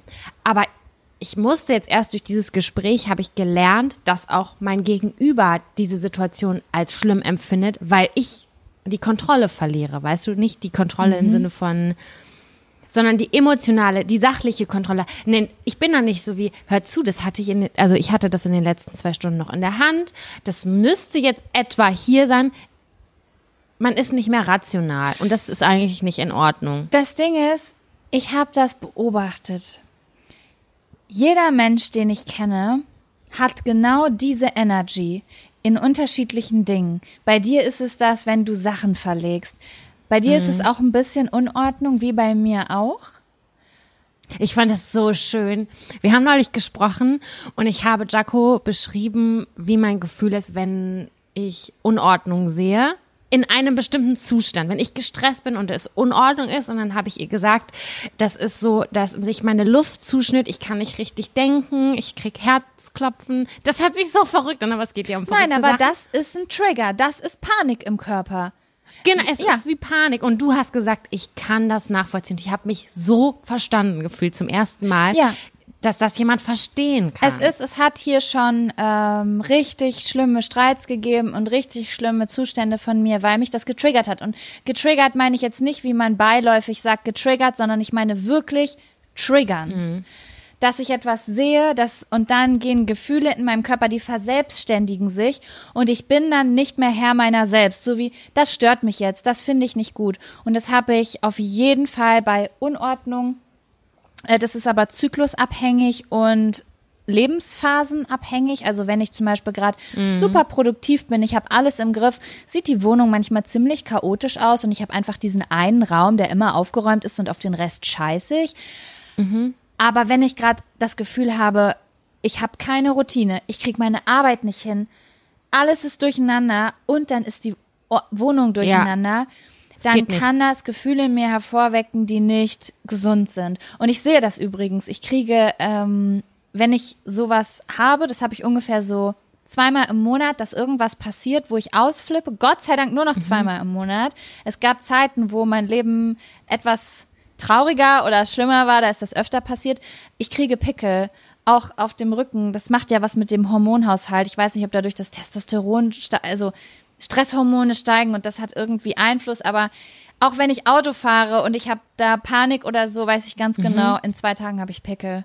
Daran weiß ich, Darauf habe ich noch nie geachtet. das ist, äh, das ist mir aufgefallen, seit ich nach Thailand geflogen bin und ich ähm, ganz, ganz schlimm Anxiety hatte im Flieger. Ich bin angekommen und die erste Woche, ich war voller Pickel. Meine ganze, meine ganzen Schultern, mein Rücken, meine Brust, meine Achseln, alles war voller Pickel. Und ich denke, wo kommt das her? Und dann habe ich angefangen, so Okay. zu googeln und habe das auf einmal so gefunden mit Panik und äh, Cortisol und Adrenalinausschüttung und sowas. Und ja, den Zusammenhang, den sehe ich jetzt auf jeden Fall. Und deswegen, ja, ich würde sagen, umso gesünder und ausgeglichener man sich hält, desto seltener kommt man in diese Situation. Aber ich kenne diese Ausraster von mir und ich kenne sie von meinem Freund. Unterschiedliche Situationen, komplett unterschiedliche Situationen lösen das aus. Aber so weiß ich, wie es ist, wenn jemand anders das hat. Also wenn er das hat. Ich stehe daneben und denkst du, es macht keinen Sinn. Alles, was du gerade machst, macht keinen Sinn. Okay. Wie zeigst du, also wie hilfst du oder wie unterstützt du der Per- wie unterstützt du eine Person, bei der du merkst, die rastet gerade aus, die ist gerade verrückt. Ich muss jetzt, Die wird gerade verrückt. Ja, also ich muss sagen, mein Freund und ich reagieren da eigentlich sehr ähnlich. Wir sind extrem unterstützend am Anfang. So, okay, was ist los? Wie kann ich dir helfen? Kommt natürlich jetzt ganz drauf an, wer ist, was ist die, was hat getriggert? Etwas, Ja, was mit der Person zusammenhängt oder etwas, was nicht mit der Person zusammenhängt. Heute Ja. Morgen hat mein Freund selbst mit einem Satz mich getriggert. Da wird's natürlich dann schwierig. Ne? Und das Ding ist, ich versuche zu helfen, aber ganz oft ist es so, dass Menschen, die in diesem Zustand sind, und das ist meiner Meinung nach ein Gesetz, fast, ja, fast etwas Natürliches, das ist gar nicht mal bösartig gemeint, sondern du willst die andere Person auf dein Energielevel bringen. Auf dein beschissenes Energielevel. Du willst, Das dass, stimmt. dass, dass diese Person sieht, wie schlecht es dir geht, aber sie kann es erst sehen, wenn sie fühlt, was du fühlst. Das und ist so das gestört. ist ganz gefährlich, weil du sagst etwas und die andere Person ist voll verständnisvoll. Voll, wie soll ich dir helfen? Was kann ich für dich tun? Und okay, was kann ich jetzt machen? Und dann kommt aber irgendwann dieser Punkt, da übertreibst du. Du Ja, übertreibst. Und absolut. das habe ich heute Morgen direkt gesehen. Der dritte, vierte Satz und ich habe gesehen, der Blick von meinem Freund verdunkelte sich und ich wusste, jetzt bin ich drüber gegangen. Und dann habe ich mich ins Zimmer verzogen, er kam rein, ich war, ich war wirklich, ich war auf 180. Aha. Und ich wusste aber, ähm, das ist unberecht. Also ich wusste, das hatte schon einen Grund, aber das, meine Reaktion, also ich konnte das jetzt nicht auf seine Schultern legen. Ich wusste, wenn ich sowas vor dem auslöse und dieser Ausraster wirklich vor ihm habe wegen kleinen Dingen, dann läuft er irgendwann auf Eierschalen um mich rum. Das kann ich halt nicht bringen. Ich kann nicht eine Person mhm. so verstören, weißt du? Und ja. dann habe ich gesagt, bitte, bitte, geh ich muss gerade einfach runterkommen. Und dann war ich hier alleine und hatte diese ekligen Gefühle in meinem Körper, die sind so eklig und ich will eigentlich rausgehen und ich will, dass er kommt und ich will diese Energie ja loswerden. Also will ich irgendwie in den Austausch gehen und jemand anderen mit reinziehen, ohne es böse zu meinen. Aber ich habe einfach mhm. hier gelegen und habe gedacht, fühl einfach, fühl es einfach. Oh, ist das eklig. Und ich habe hier, ich, es hat echt 15 Minuten gebraucht, bis das aus meinem ja, okay. Körper raus war. Okay. Aber du hast dann das Problem nicht aktiv gelöst, sondern du hast es einfach sacken lassen, darüber, da nochmal drüber nachgedacht und das irgendwie anders eingeordnet. Ja, es ist so. Manchmal gibt es Probleme, die fühlen sich an wie ein wirkliches Problem, aber sie sind kein Problem. Es ist einfach nur deine Perspektive. Ja, das ist in neun von zehn Fällen so, wenn man diese Ausraster hat. Ja, also ich kann dir kurz erzählen, was passiert ist, aber es ist relativ schwierig, das nachzuvollziehen, wenn man den Kontext nicht miterlebt hat. Mein Freund mhm. und ich arbeiten beide von zu Hause und das ist wirklich eine Herausforderung. Wir sind richtig gut da drin geworden, aber wir sind was Arbeit angeht, sehr, sehr unterschiedlich. Mein Freund ist jemand, der ähm, gerne von oben herab plant der steht, mhm. ich stehe morgens auf, ich bin verpeilt, stehe bei Zahn, hab Zahnbürste im Mund und er steht schon neben mir mit Kugelschreiber und Stift. Ähm, wann wollen wir heute einkaufen gehen? Weißt du schon, was du heute Mittag essen willst? Ich könnte den verprügeln in dem Moment. Oh Gott, ja, ich bin, ich bin wie er. Das ist, ähm, das, ich, ich kann das einfach nicht. Gleichzeitig ist es aber so, dass ich ein Hustler bin. Ich mache, mhm. ich habe eine To-Do-Liste und ich rocke die ab. Und okay. ich würde sagen, er plant sehr viel aber ich schaffe mehr. Ohne Planung. Okay. Aber ja. ich bin auch gestresster als er. Verstehst du, wie ich das meine? Mhm. Die Wahrheit, also das Optimum liegt wahrscheinlich in der Mitte von uns. Wir können uns gut ergänzen, aber wir triggern uns gegenseitig. Okay. Und er hat gestern zu mir gesagt, weil er hat noch, er ist äh, halbtags angestellt im Homeoffice bei einer Firma und das ist immer abends zwischen 19 und 23 Uhr nicht durcharbeiten, sondern so jede Stunde 15 Minuten. Und er hat zu mir gesagt, du, du fängst ja immer um elf an zu arbeiten. Ich werde immer ein bisschen später am Tag erst anfangen, also für unsere gemeinsame Projekte, weil ich ja noch diese andere Arbeit habe. Und ich habe gesagt, okay, das ist okay für mich. Weil, mhm. ja. Und dann habe ich heute Morgen Frühstück gemacht und ich war voll unter Zeitdruck. Also das ist wirklich mein Problem. Zeitdruck, also Zeiten einhalten. Ich bin Prokrastinierer, ich ähm, gleichzeitig aber jemand, der einen sehr hohen Anspruch hat, was er am Tag schafft und ob er gewisse Fristen einhält. Und oh mein Gott, Zeit ist einfach so ein schlimmes Thema in meinem Leben. Das ist, ich, ich habe eigentlich immer Zeitdruck. Und dann stehe ich da und denke schon drüber nach, okay, schaffe ich es jetzt noch mir die Haare zu waschen? Es ist gleich 11 Uhr, weil ich will diese Grenze einhalten, um Punkt 11 Uhr anzufangen, weil ich das Gefühl habe, dass mhm. ich sonst komplett meine Struktur verliere. Und dann steht er neben mir und sagt so, boah, es ist einfach so geil zu wissen, ich frühstücke jetzt gleich und muss erst in ein paar Stunden trotzdem erst anfangen zu arbeiten. Oh. Okay. Und er hat sich einfach nur für sich selbst gefreut, weil er hat ja am Tag davor das angesprochen, hat gesagt, dass er für unsere Projekte erst so gegen 13 Uhr anfängt, damit er irgendwie, ne, weil also von 13 bis 23, Klar, 23 Uhr durch und so. Aber ich habe in dem Moment nur gehört, er hat keinen Zeitdruck, meine To-Do-Liste ist lang, schön, dass du jetzt gleich frei hast, während ich hier gleich hasse. Es war nicht so ein Neidding, sondern es hat sich einfach nicht gerecht in dem Moment angefühlt, weil weil die, es so viel zu tun gibt und wir eigentlich ein Team sind und ich habe das ganz subjektiv wahrgenommen und ja, es hat mich richtig, richtig doll getriggert. Ich kann das gut nachvollziehen. Oh, und dann Sehr lag ich im Bett und aber ich wusste ja, es lag nur an dem Satz, den er gesagt hat. Und der Satz war gar nicht hämisch gemeint, sondern er hat sich einfach nur gefreut, weil er zwei Wochen nicht zu Hause war und jetzt frei hat und ich habe gedacht, du kannst jetzt nicht vor dem so ausrasten wegen das ist aber solche Dinge sind wirklich sehr challenging bei uns, mm. weil er ist so, er freut sich so sehr über freie Zeit, er, er, oh. er dass er wirklich so ist so, ich mache jetzt erstmal eine Stunde Mittagspause und ich bin sauer. Ich bin dann sauer, weil ich, weil es ja unsere gemeinsamen Projekte sind und ich mache ja keine Mittagspause. Verstehst du, Sam? Ich mache sie nicht. Und das ist wirklich so ein, wuh. Aber da muss ich mich halt wirklich zurückziehen und merken, subjektiv fühlt es sich jetzt so an, als ob er dir was angetan hätte, aber objektiv kannst du nicht einfach von ihm verlangen, sich zu verändern. Er ist einfach ein anderer Typ. Er hat das auf, er, er darf sagen, was er sagen möchte. Und das ist ja nicht böse gemeint, sondern er darf sich Nee, ja klar. freuen. Er hat es ja am Tag davor mit mir abgesprochen. Ja. Klar, total klar, verstehe ich gut. Ja, also ich glaube, dass wir beide uns zwischendurch so einen kleinen Verrücktheitsbutton an die, ans T-Shirt pinnen können. Und ähm, ich versuche das auf jeden Fall besser zu machen und auch besser damit umzugehen. Also mir sind die Probleme der, also sehr bewusst und ich will das auch optimieren und ich ruhe mich da in keinster Weise drauf auf. Ich finde das in keinster Weise cool, weil das ist einfach so eine Stresssituation für einen selber und auch für die andere Person. Das ist halt einfach äh, nicht gesund und nicht gut. Ja, und ich finde aber, du hast was Wichtiges angesprochen, als du gesagt hast, du möchtest minimalistischer werden. Ich weiß nicht, ob das ernst gemeint war, aber das ist eine Sache, die ich stark gelernt habe. Ähm, ich habe auch durch diese Persönlichkeitstypen so ein bisschen gelernt, dass so jeder Mensch so andere Triggerpunkte hat, wo so sofort Adrenalin ausgestoßen wird, so willst du mich verarschen? Und jemand anders denkt, der das nicht hat, denkt sich so, hä?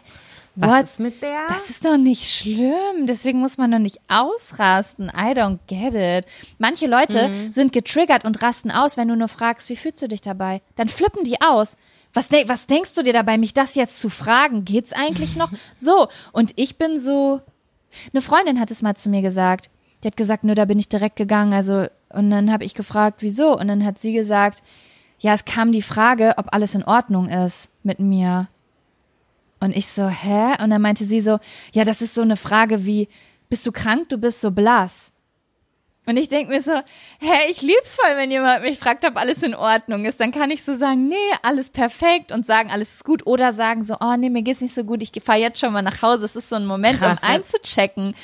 Das verstehe ich jetzt auch nicht. Ja, eben. Und man versteht einfach manchmal nicht die Triggerpunkte von anderen Menschen. Und ich glaube, es ist ganz wichtig, nicht einfach nur sich vorzunehmen, sich zu verändern, sondern die Situation, die das hervorrufen, so zu verändern, dass sie einen nicht mehr so konfrontieren. Also Ja, das Außen, ja, genau das ist es. Genau. Ja.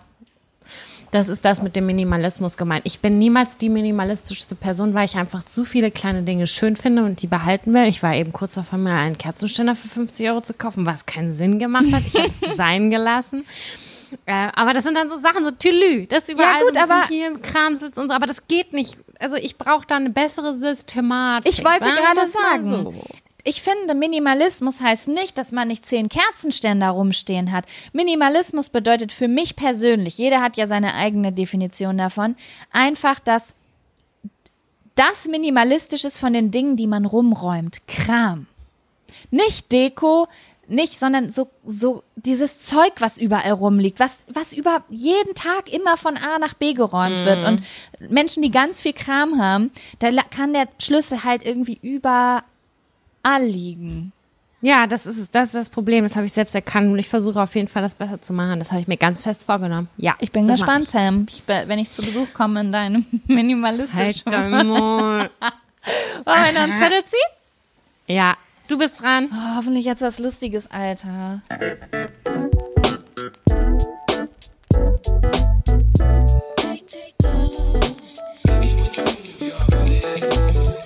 Weirde Crushs. Oha. Oha. Also, das ist eine Zuschauerinnen, ja, es war eine Zuschauerin, die, äh, Zuhörerin, die das geschrieben hat. Und sie hat in Klammern geschrieben, Schauspieler, Politiker, halt so Leute, wo andere sagen so, hä? Oder, oder, das sagt ja selten jemand. Aber, Das sagt wirklich selten jemand. Ich habe gestern oder so noch bei, hat das jemand gefragt bei Instagram nur über Politiker. Und da war ich schon so echt krass von den Socken gehauen. Und da musste ich aber daran denken, ich hatte noch nie einen Crush mit einem Politiker, muss ich ganz ehrlich sagen. Ja, überhaupt null, nada. Aber ein Freund von mir, der saß mal hier bei mir auf dem Sofa und wir haben zusammen irgendwie Nachrichten oder sowas geguckt. Oder irgendwas lief, weiß ich nicht. Ja. Ne? Und wir haben so diskutiert und er hat eine politische Einstellung und ist eher in dem, äh, er war früher ein Punk, sagen wir es mal so. Ja. Also es ist schon linksorientiert gewesen.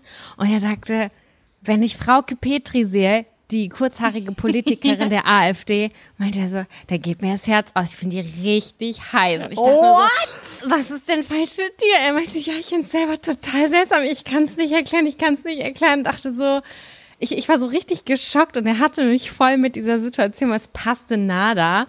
Und daran musste ich auf jeden Fall heute denken. Ich überlege gerade ganz doll, an wen ich einen Crush hatte, der weird war. Was ist denn da? Naja, weird. Also ich würde es jetzt nicht so weit, also ich, ich will jetzt nicht diskriminierend sein und sagen, die Personen, die ich jetzt sage, es ist weird, einen Crush auf die zu haben, weil das vielleicht mehrere Leute haben und es sind auch, also ich will jetzt, jetzt nicht weird, also ja, okay. Verstehst du, wie ich das meine? Also, Ja, das muss nicht weird sein, aber das ist schon, dass es einen selbst überrascht hat. Das heißt ja nicht, dass es andere nicht überraschen würde. Also weißt du, wie ich meine? ja, Dass es- genau. dass also es ich meine damit jetzt nicht, wie ich habe einen. Crush auf Putin oder sowas. Das muss jetzt nicht gleich so in dem Sinne sein. Wobei es ein sexy Boy ist, was soll ich dir sagen? Aber ähm, ich muss sagen, dass ich schon einen kleinen Crush immer auf Pietro Lombardi zum Beispiel hatte.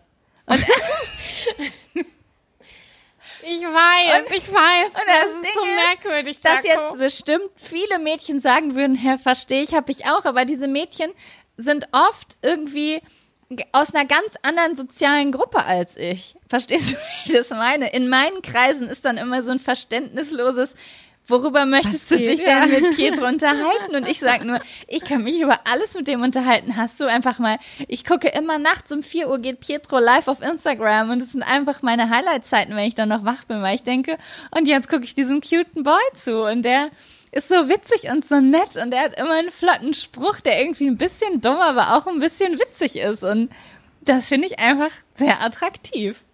Ja, das ist äh, süß. Ich kann es auch überhaupt nicht nachvollziehen. Ich finde das richtig schön, weil das hast du schon häufiger überzeugend zum Ausdruck gebracht. Also nicht, dass es ein Crush ist, aber dass du ihn sehr gut findest. Ja, irgendwie, das ist einfach ein cooler Typ. Ich habe ganz viel Respekt vor dem einfach. Und äh, wen ich sehr attraktiv äußerlich finde, aus irgend aus, also das ist jetzt, das hat mich auch überrascht, weil das eigentlich so nicht mal, mal also ist äh, Äh. ja, das ist eigentlich nicht so meine Target Group dann, würde ich sagen, ist äh, Jürgen Vogel.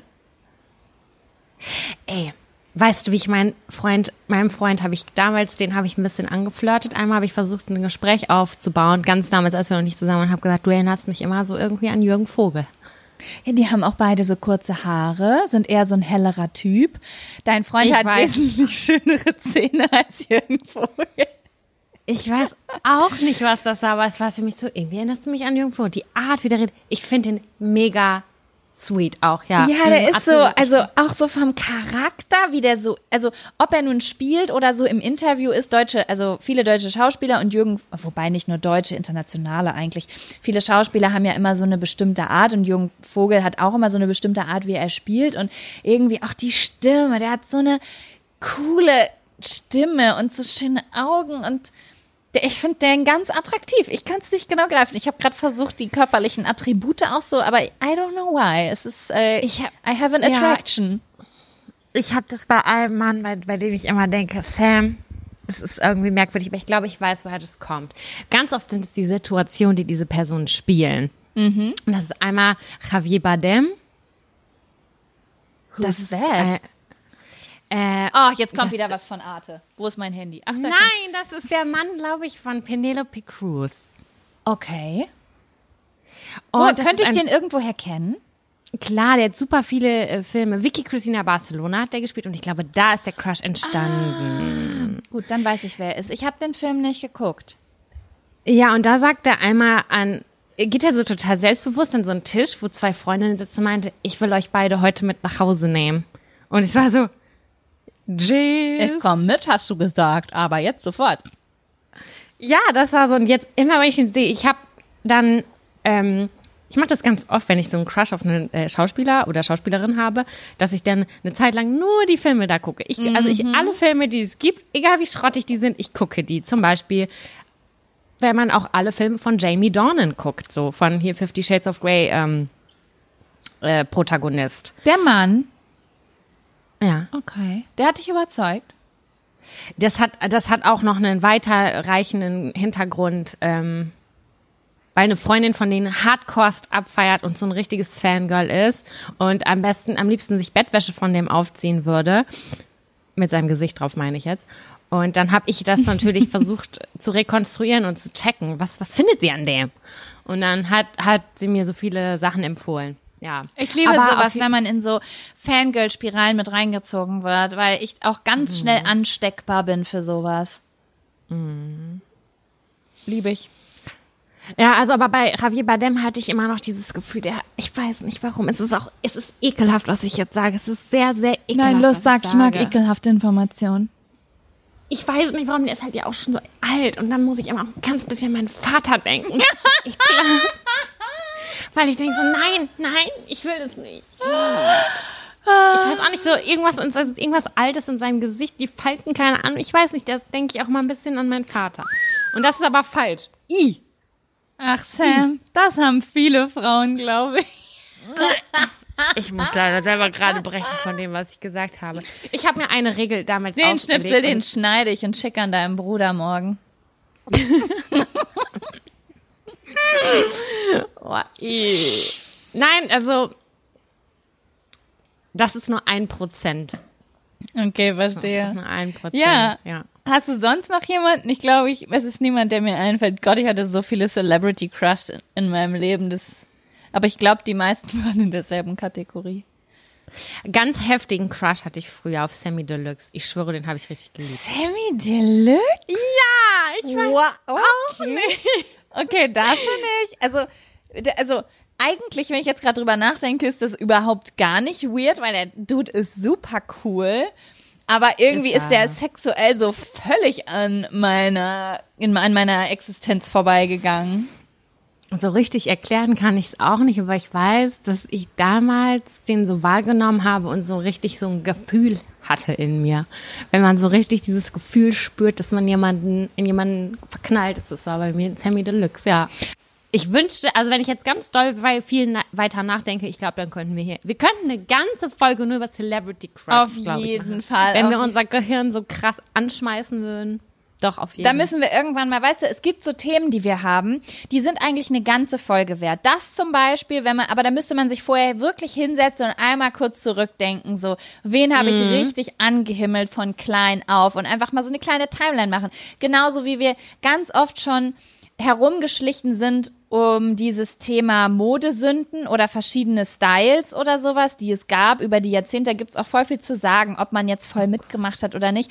Aber das einfach nur so zu sagen, oh ja, dieses eine Mal, sondern das wäre eigentlich schon, oder vielleicht sogar ein Video wert, ein Video wert mit alten Fotos, wo man einfach ein bisschen sich mal, weißt du, was ich meine? Ja, das wäre richtig geil. Ich hätte Das Bock auf so ein paar. Timeline-Sachen. Ich möchte ich möcht's nachmachen. Weißt du, ich will nicht nur alte Fotos, ich will es nochmal anziehen. Ich bin voll Ich dabei. möchte es spüren. Guck mal hier, ich habe. Ich habe eine neue Jogginghose. Ach nee, du kannst es nicht richtig sehen, ne? Ist das samtrosa?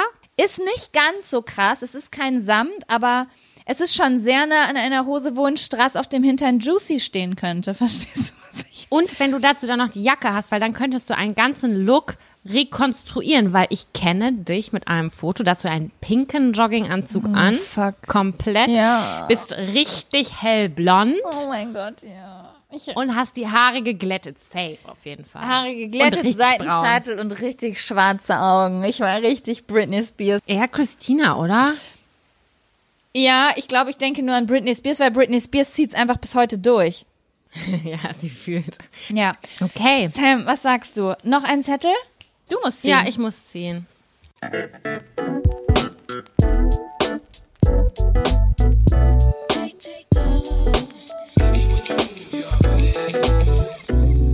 Instagram-Hypes, die ich nicht verstehe.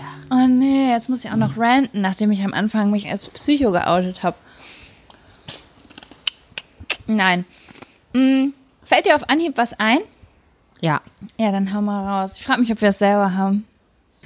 Ja, ich, ich weiß jetzt auch nicht, wie, viel, wie viele Leute uns jetzt wütend schreiben.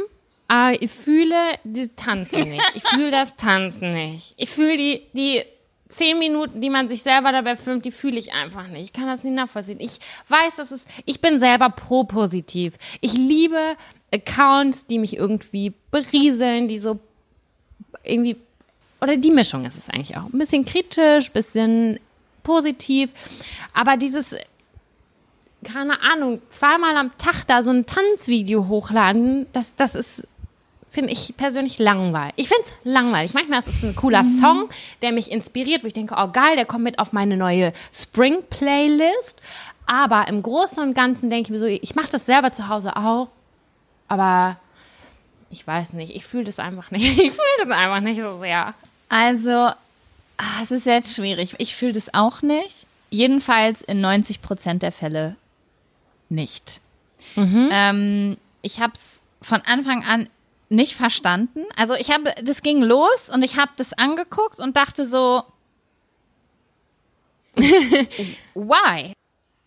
Und dann habe ich irgendwie mit einem Freund darüber geredet und habe gesagt, ich, also ich krieg das nicht, ich bin da die falsche Zielgruppe für.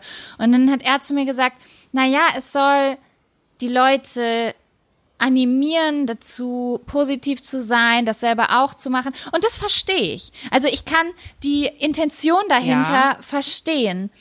Ähm, und aber wenn das Leute das dann für sich alleine zu Hause machen, weil sie das gesehen haben, dann hat das alles ja. seinen Sinn gehabt und ich freue mich für alle. Aber bei mir gehen diese Tanzvideos auf und ähm, ich kenne so ein, zwei es sind wirklich nur ein, zwei Accounts, die ich persönlich kenne, wo ich mir es angucke und das feier und Ach so, ja? Ja, ja, wo also, ich das feier, weil ich das da kommt es dann recht selten und wenn es dann gefilmt ist, dann ist es aber so energisch, dass ich dieser Person ansehe, die ist gerade mit einer also ich habe jetzt gerade wirklich so zwei Stories in meinem vor Augen, äh, die ich im Leben gesehen habe.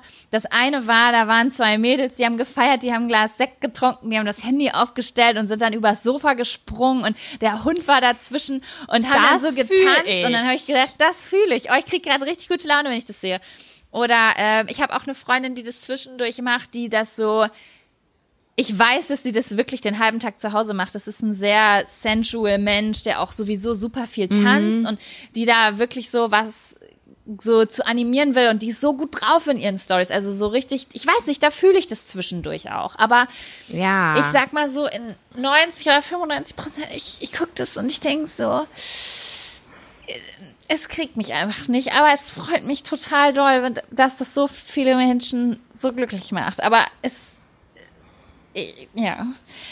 Es, ich guck, ja. Ich finde das richtig witzig, dass wir das beide irgendwie so komisch finden. Ich weiß auch nicht warum. Also ich mag das total, wenn es mehrere Leute sind und die haben irgendwie Spaß und keine Ahnung was. Aber wenn das irgendwie jeden zweiten Tag kommt und dann hast du da so ein gefühltes IGTV da, dazu, da denke ich mir, nee. Aber Sam, ich jetzt so Sam, also ich vielleicht ist es einfach vielleicht sind wir so bestimmte Persönlichkeitstypen, bestimmte Charaktere, die einfach die komplett falsche Bubble dafür sind, weil alle Freunde um mich herum, alle Menschen, mit denen ich nah Kontakt habe, die mir nahestehen, mhm. finden das merkwürdig.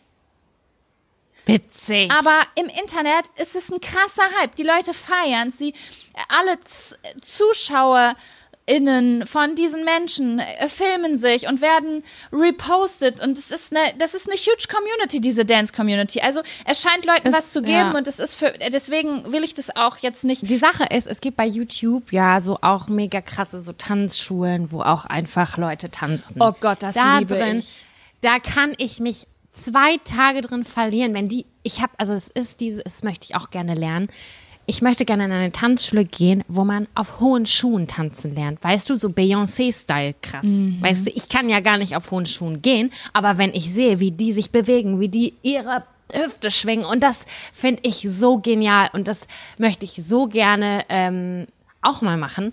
Also ich finde, ich liebe Tanzen auch. Ich mache das jeden Tag, höre jeden Tag Musik und ich mache das sehr gerne auch nicht im Takt und auch manchmal im Takt und ähm, aber das ja, wie gesagt, das bei Instagram, das ist ein Hype, den ich nicht so ganz nachvollziehen kann. Ich fühle, sagen wir es so, wir, wir, wir, wir lassen es einfach stehen damit, dass wir es nicht fühlen. Wir sind die wrong Target Group. Okay, ja, also wir fühlen es nicht, ja, okay, das ist das Ende. Es ist so, mal der ist man, mal gehört man dazu, mal nicht. Äh, Ja. Sam, wollen wir noch einen Zettel machen? ja, komm, mach ich mal habe einen. irgendwie so ein, ich bin gerade voll in the mood.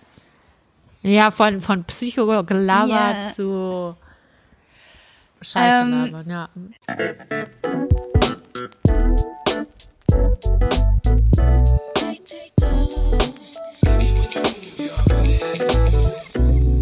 Auf dem Zettel. Ich habe immer eine kleine Angst, wenn du da, wenn du da so, oh. Auf dem Zettel, das kann jetzt wirklich in alle Richtungen gehen. Auf dem Zettel steht unerwiderte Liebe. Liebe, die entweder du nicht erwidert hast oder die andere Seite nicht erwidert hast. Es könnte in beide Richtungen gehen. Oh, das ist gut, dass du das sagst, weil ich denke sofort eine, ähm, Du denkst sofort, wie du im Park mit Rosen stehst. ja, aber andersrum. Eine unerwiderte Liebe. Oh Gott, das ist, aber das ist gar nicht witzig, das ist total dramatisch. Es wurde nie ausgesprochen, aber ke wir kennen alle die Situation, oder viele kennen die Situation, wenn man einen guten Freund hat und mit dem verbringt man extrem viel Zeit und man merkt irgendwie, ich, ist das noch von beiden Seiten aus so richtig Freundschaft? Ist das mehr? Das ist so eng und so close gewesen, dass, ja, dass dass dieses, diese, dass das so besonders geworden ist, dass man das nicht mehr von der besten Freundschaft unterscheiden konnte zu Liebe. Naja, beste Freundschaft ist ja auch irgendwie Liebe. Und da ist halt die Frage, ist es einfach nur platonische Liebe oder ist dann Spark auf der einen oder anderen Seite? Ich glaube, manchmal hat man ja dieses Gefühl, dass man einen Spark merkt. Also man hat, wo, wie erkennt man Liebe? Man, man, man spürt etwas über äh, etwas was Besonderes. Und manchmal merkt man, dass sich jemand in einen verknallt hat. Das kann man nicht rational erklären. Das ist ja der kleine Übergang nur von platonischer bester Freundschaft zu, zu äh, romantischer Liebe ist ja einfach nur Ja. der, oh, ich glaube, ich möchte da jetzt meine Genitalien dran reiben auf einmal. Genau, und das ist halt nicht, also, und ich weiß, dass das bei uns niemals ausgesprochen wurde. Ich habe das gespürt. Eine Freundin hat es mir so durch die Blume gesagt und irgendwie hat es schon irgendwie voll was ausgemacht. Und es tut mir total leid. Ich glaube, es ist das Schmerzhafteste der Welt, wenn man jemandem sagen muss, ich mag dich total gerne, aber nur auf freundschaftliche Art und Weise. Also das tut mir selber weh, das auszusprechen und eine Liebe nicht zu erwidern auf, auf gleiche Art und Weise. Natürlich kenne ich auch das Gefühl, wie meine Liebe nicht erwidert wurde, aber ich glaube, damit kann ich besser umgehen tatsächlich, als jemandem zu sagen, du, tut mir leid, aber ich fühle das nicht für dich, weil ich, ja, weil zum Beispiel in dem Fall war es so, dass die Freundschaft mir so exorbitant wichtig war und dass ich gemerkt habe, dass sich irgendwie was verändert hat. Also ich konnte nicht mehr so, ich war zurückgezogener, ich habe mich, ich war verhalten, ich war nicht mehr so wie vorher, weil ich einfach gemerkt habe, ich glaube, die Person mag mich mehr als ich sie. Ja. Und dann agiert man irgendwie komisch und man, man fühlt sich irgendwie komisch. Und wenn die Person dann dir ein Kompliment macht, dann denkst du, meinst du das jetzt wieder wie Buddy-mäßig oder meinst du das jetzt, weil du mich wie- ein, wie ein, wie ein Mädchen, Frau, die du anhimmelst? Ja. Weißt du, wie ich meine? Ja, ich weiß, wie du meinst. Ich finde die Situation unangenehm und die löst in mir direkt irgendwie Verlustangst aus. In, beiden, in beide Richtungen irgendwie. Ja. Ja, ist ja auch, weil es ist ein Risiko.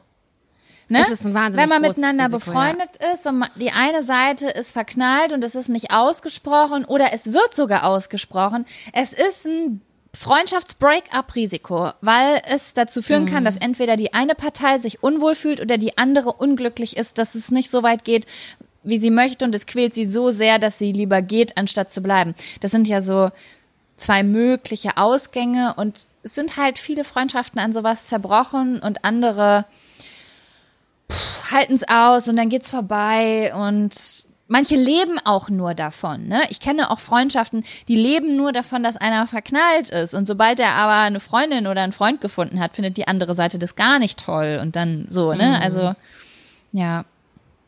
Also jetzt in dem Fall, da habe ich das ausgesessen einfach. Ich habe das ausgesessen und habe dann gemerkt, ah, das ist, die Person merkt, dass das nicht erwidert wird und man konzentriert sich wieder auf die Freundschaft und dann hatte die Person eine Freundin und das hat alles ganz gut geklappt und mhm. haben uns gut verstanden. Aber ähm, das war eine Zeit lang auf jeden Fall sehr, sehr, sehr merkwürdig. Und ich glaube auch schmerzhaft für die andere Person. Mhm. Ja, unerwiderte Liebe ist immer schmerzhaft. Ja, voll. Ach, ich habe ja auch so gelitten schon. Halleluja. du auch, wir beide, wir haben schon viel. Wir haben schon viel, viel gelitten. gelitten. Viel Verlust, so Ver ja, Verlust ist immer ein ganz ekliges Gefühl und es kommt leider mit Freundschaft und Liebe manchmal Hand in Hand. Aber das bedeutet mhm. auch, dass man eine sich richtig gute Zeit hatte. Ja, das stimmt. Ne? Ja, ähm, ich habe überlegt, was ich erzählen kann und mir sind zwei Sachen eingefallen und die eine finde ich aber ein bisschen schwierig, ist unerwiderte Liebe zu nennen, weil es nicht wirklich Liebe war. Es war eher ein Crush. Und das andere weiß ich jetzt nicht, ob man das Liebe nennen darf. Eh, mein 14- und 15-jähriges Ich hätte gesagt, ja, das war auf jeden Fall Liebe. Es war damals bei mir so. Ich habe ja früher gedacht, dass ich mich nicht verlieben kann. Ne, ich habe gedacht, Warum? ich kann das nicht, weiß ich nicht. Ich war 13, 14 Jahre und habe gedacht, ich kann mich nicht verlieren, lieben, so. weil ich immer Jungs kennenlerne und dann finde ich die ganz aufregend und dann lerne ich die näher kennen und dann finde ich die langweilig. Und dann habe ich gedacht, okay, mhm. mit mir stimmt was nicht, ich bin auf ewig verdammt immer nur jemanden toll zu finden, bis ich mich eine Woche mit ihm unterhalten habe. So, ich weiß noch, das war ein richtiger Struggle damals. ich muss jetzt gerade lachen, weil ich so klein war, aber ich habe das sehr ernst genommen damals. Habe dann gedacht, bin ich vielleicht, weiß ich nicht, stehe ich vielleicht gar nicht auf Männer? What's the problem? Ich habe das alles gar nicht richtig verstanden, als ich klein war. Und dann habe ich einen Jungen kennengelernt und den fand ich ganz toll und ja, das war auch irgendwie ein weirder Crush, so mhm. auf eine Art und Weise. Und mit dem habe ich geflirtet und ich habe gemerkt, der mag mich auch ganz gerne und dann bin ich mit dem zusammengekommen. Und es war irgendwie richtig, richtig gut damals. Und ich habe dann, weiß ich noch ganz genau, ich habe zu Hause, bei, de, bei mir zu Hause bei dem im Arm gelegen und habe mich gefragt, hm, wie lange wird's wohl dauern, bis ich den jetzt blöd finde? Also ich hatte wirklich so ein ganz ungutes Gefühl in der Brust, weil ich wusste, ich bin jetzt voll aufgeregt, dass er vorbeikommt und alles kribbelt ganz doll und ich habe Schmetterlinge im Bauch, aber dann habe ich gedacht, das hatte ich ja schon zwei, dreimal und keine Ahnung, auch das wird bestimmt jetzt wieder so unangenehm werden und dann kommt wieder der Part, wo ich sagen muss, dass ich jemanden nicht mehr küssen möchte und so. Das war ein ganz huge. Aber da, ja. da, da habe ich eine Frage zu lag es dann an irgendwelchen Faktoren, so wie der hat Mundgeruch, der ist doch nicht so süß, wie ich mir das gedacht habe, ja. der hat dumme Sachen gesagt, ja, solche Sachen. Genau sowas. Ah. Aber das ah. ist ja oft auch das Ding. Also ich bin eine Person, die Menschen krass idealisiert, bevor sie sie überhaupt kennt. So ich sehe jemanden und denke ah, so, oh, der ja. ist so cool. Oh mein Gott, die Hose sitzt so cool. Oh, diese Frisur und der hat so ein cutes Face und das ist dieser Typ, der hört diese jene und jene Musik und dann habe ich schon so einen Hollywood-Film, wo der Boy aus der Highschool das Girl abholt und alles so. Ich, ich fand jemanden dann total aufregend und diese Erwartungshaltung, die ich hatte, dieses Bild, das konnte ja nur zerstört werden, weil niemand ist so. Ich bin nicht so. Niemand ist einfach mm. dieses Bild. Und dann habe ich Leute kennengelernt und dann waren die entweder ganz doll anhänglich, anhänglicher als ich das wollte, oder dann habe ich Dinge an denen gefunden, die ich irgendwie blöd fand. Ja, Picky, ne? Wie du vorhin schon gesagt hast. Picky, ja, total picky war ich. Und ich war halt auch noch so klein. Ich war ganz frühreif. Ich bin mit 13 so krass in die Pubertät gekommen. Ich hatte so doll Interesse an Jungs, aber war eigentlich viel zu, ich, ich war, ich war noch ein Kind, ich war eigentlich noch gar nicht weit genug, um das so zu verstehen, was dieses Zwischenmenschliche überhaupt ist. Und ja, es ist halt so die Findungsphase, ne, wo man Händchen mm. hält und sich in der Stadt trifft, weil man noch nicht die das den Eltern sagen will, dass man einen Freund hat und ja, so solche Zeiten halt. Naja, auf jeden Fall fand ich den dann aber nicht blöd. Also den mhm. fand ich dann auch nach einer Woche noch gut und nach zwei Wochen und irgendwann waren wir, glaube ich, so zwei Monate zusammen, was, ey, yo, mit 14 Jahren krass lange ist, zwei Monate, das ist quasi zwei Jahre. Das war früher immer so, wie lange seid ihr schon zusammen? Vier Monate. Was? Vier Monate? Das ist fast ein halbes Jahr, Alter. Wie erwachsen bist du denn? So war das, krass ne? gewesen, ja, stimmt. Es war so eine lange Zeit. Es war länger als die Sommerferien, ey. Naja, auf jeden Fall fand, war ich dann, war richtig, richtig doll verliebt in den. Und dann hat er halt mit mir Schluss gemacht. Und das Autsch. war das erste Mal, dass jemand mit mir Schluss gemacht hat. Ich kannte das ja jetzt so gar nicht. Und jetzt, ähm, ja. Das müsste doch deinen Ehrgeiz geweckt haben eigentlich. Ja, also das Ding war, ich war zu Tode betrübt. Also ich habe wirklich, oh mein Gott, an dem Tag habe ich so doll gelitten. An dem Tag, nicht in dem Jahr, an dem Tag. das Leid war damals etwas kürzer. Und ich wollte dem das, also der ist mir, der hat mich betrogen, der hat mit einem anderen Mädchen rumgemacht und hat dann mit mir Schluss gemacht. Und ich habe so gelitten und ich wollte den einfach zurücknehmen. Mir war das total egal, was der gemacht hat. Das war so egal. Hauptsache, alles ist wieder gut und wie vorher. Aber ähm, der wollte, also das war für den gelaufen. Das, das hat wahrscheinlich schon früher bei dem angefangen. Der hat bei mir wahrscheinlich was gefunden, was er nicht gut fand, so wie ich bei anderen. Und ja, das habe ich aber damals nicht so richtig verstehen können. Und äh, von diesen Gedanken konnte ich nicht richtig, da bin ich nicht richtig von losgekommen, sage ich jetzt mal, von dem Gedanken, dass das nochmal wieder was wird, so, ich sag mal so, das Jahr oder anderthalb Jahre darauf.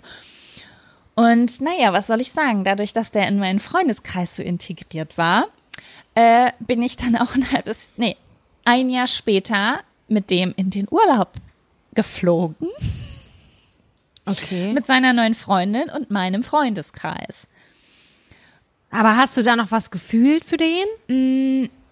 Ach, der Gott, Sam, das ist so schwer zu beantworten, weil das Jahrzehnte ja quasi her ist. Aber es war immer noch so ein, ja, das war immer noch bis dato der einzige Mensch, mit dem ich zusammen gewesen bin, wo ich wirklich richtig doll verliebt war. Und dieses, dieses Wissen hat diesen Menschen nie weniger attraktiv gemacht. Es ist anders wie heute. Man hat so viele Leute kennengelernt und wenn man sich dann trennt, denkt man so, okay, jetzt muss ich nur ein Jahr überleben und danach geht die Show wieder von vorne los oder so. Weißt du, was ich meine? Ja. Es war immer noch so, dass ich sehr großes Interesse an dieser Person hatte, ohne es zeigen zu wollen. Aber Okay. Ja. der Urlaub fand statt am Ballermann auf Mallorca, einem Ort, wo man 24/7 betrunken ist. Und da ist, reißt man sich oft nicht so zusammen. Oh, Und ja. äh, ich weiß nicht mehr genau, was da passiert ist, aber ich weiß, dass ich den ein oder anderen Flirtversuch gestartet habe, was mega uncool war, weil seine Freundin dabei war. Aber ja, das wollte ich die ganze Zeit fragen. Wie war denn das Verhältnis zu seiner neuen Freundin? du und seine neue Freundin, habt ihr euch ein Zimmer geteilt? Ähm, nein, ich habe mir wahrhaftig ein Zimmer geteilt mit ihrer besten Freundin, mit der ich wirklich richtig close war.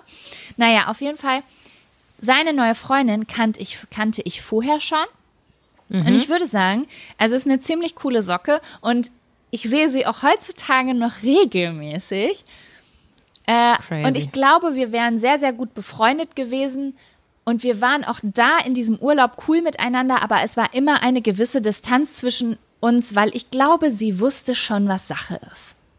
Ja, das ist auch wieder dieses Gefühl. Man hat, man spürt das. Da haben wir auch schon ein paar Mal drüber gesprochen. Ja, sie hat auch irgend, das, das werde ich nie vergessen, weil das, ähm, ich erinnere mich wirklich an kaum etwas aus diesem Urlaub, aber an einen Moment, da saßen wir irgendwie morgens am Frühstückstisch und da haben wir irgendwie so erzählt, ja, gestern Abend haben wir Wetten abgemacht beim Wetttrinken und wer verliert, muss dann irgendwie, dann müssen die und die Leute nackig im Meer baden gehen und sie war jetzt gar nicht Teil von dieser Wette und er guckt sie mich an und sagt so, ja, mit welcher Intention wurde diese Wette geschlossen? Oh. Und es war so ein, oh nein, das ist so unangenehm. Sagen wir so, es war unerwiderte Liebe. Ähm, immer wieder, wenn ich betrunken war, dann habe ich sie gespürt. So über anderthalb Jahre ging das damals. Das war damals eine sehr lange Zeit und ich habe dann aber irgendwann meine Eier zusammengenommen, bin zu diesem Menschen nach Hause gefahren, weil eine Freundin zu mir gesagt hat, das kann nicht sein. Jedes Mal, wenn du betrunken wirst, dann gehst du da hin und machst irgendwelche peinlichen Sachen und du hast dich gar nicht unter, unter Kontrolle. Auf dem Blama, Jaco, jedes Jahr gehst du da voll hin und, und das ist einfach unangenehm zu beobachten. Du musst es jetzt einfach klären. Und dann bin ich äh, eines Tages nüchtern mit meiner Freundin da hingefahren, habe mit dem auf irgendeiner Schaukel gesessen, habe gesagt, das sind meine Feelings und do we have a chance? Und er hat gesagt, nein. Und Aber war, war er verständnisvoll? Ist er korrekt so gewesen? Ja, voll korrekt. Das ist ein korrekter Typ auf jeden Fall. Mein Gott, wie alt waren wir da? 15, am Ende 16 oder so. Das war ein korrekter Typ. Ich glaube, das ist auch immer noch ein korrekter Typ. Ähm.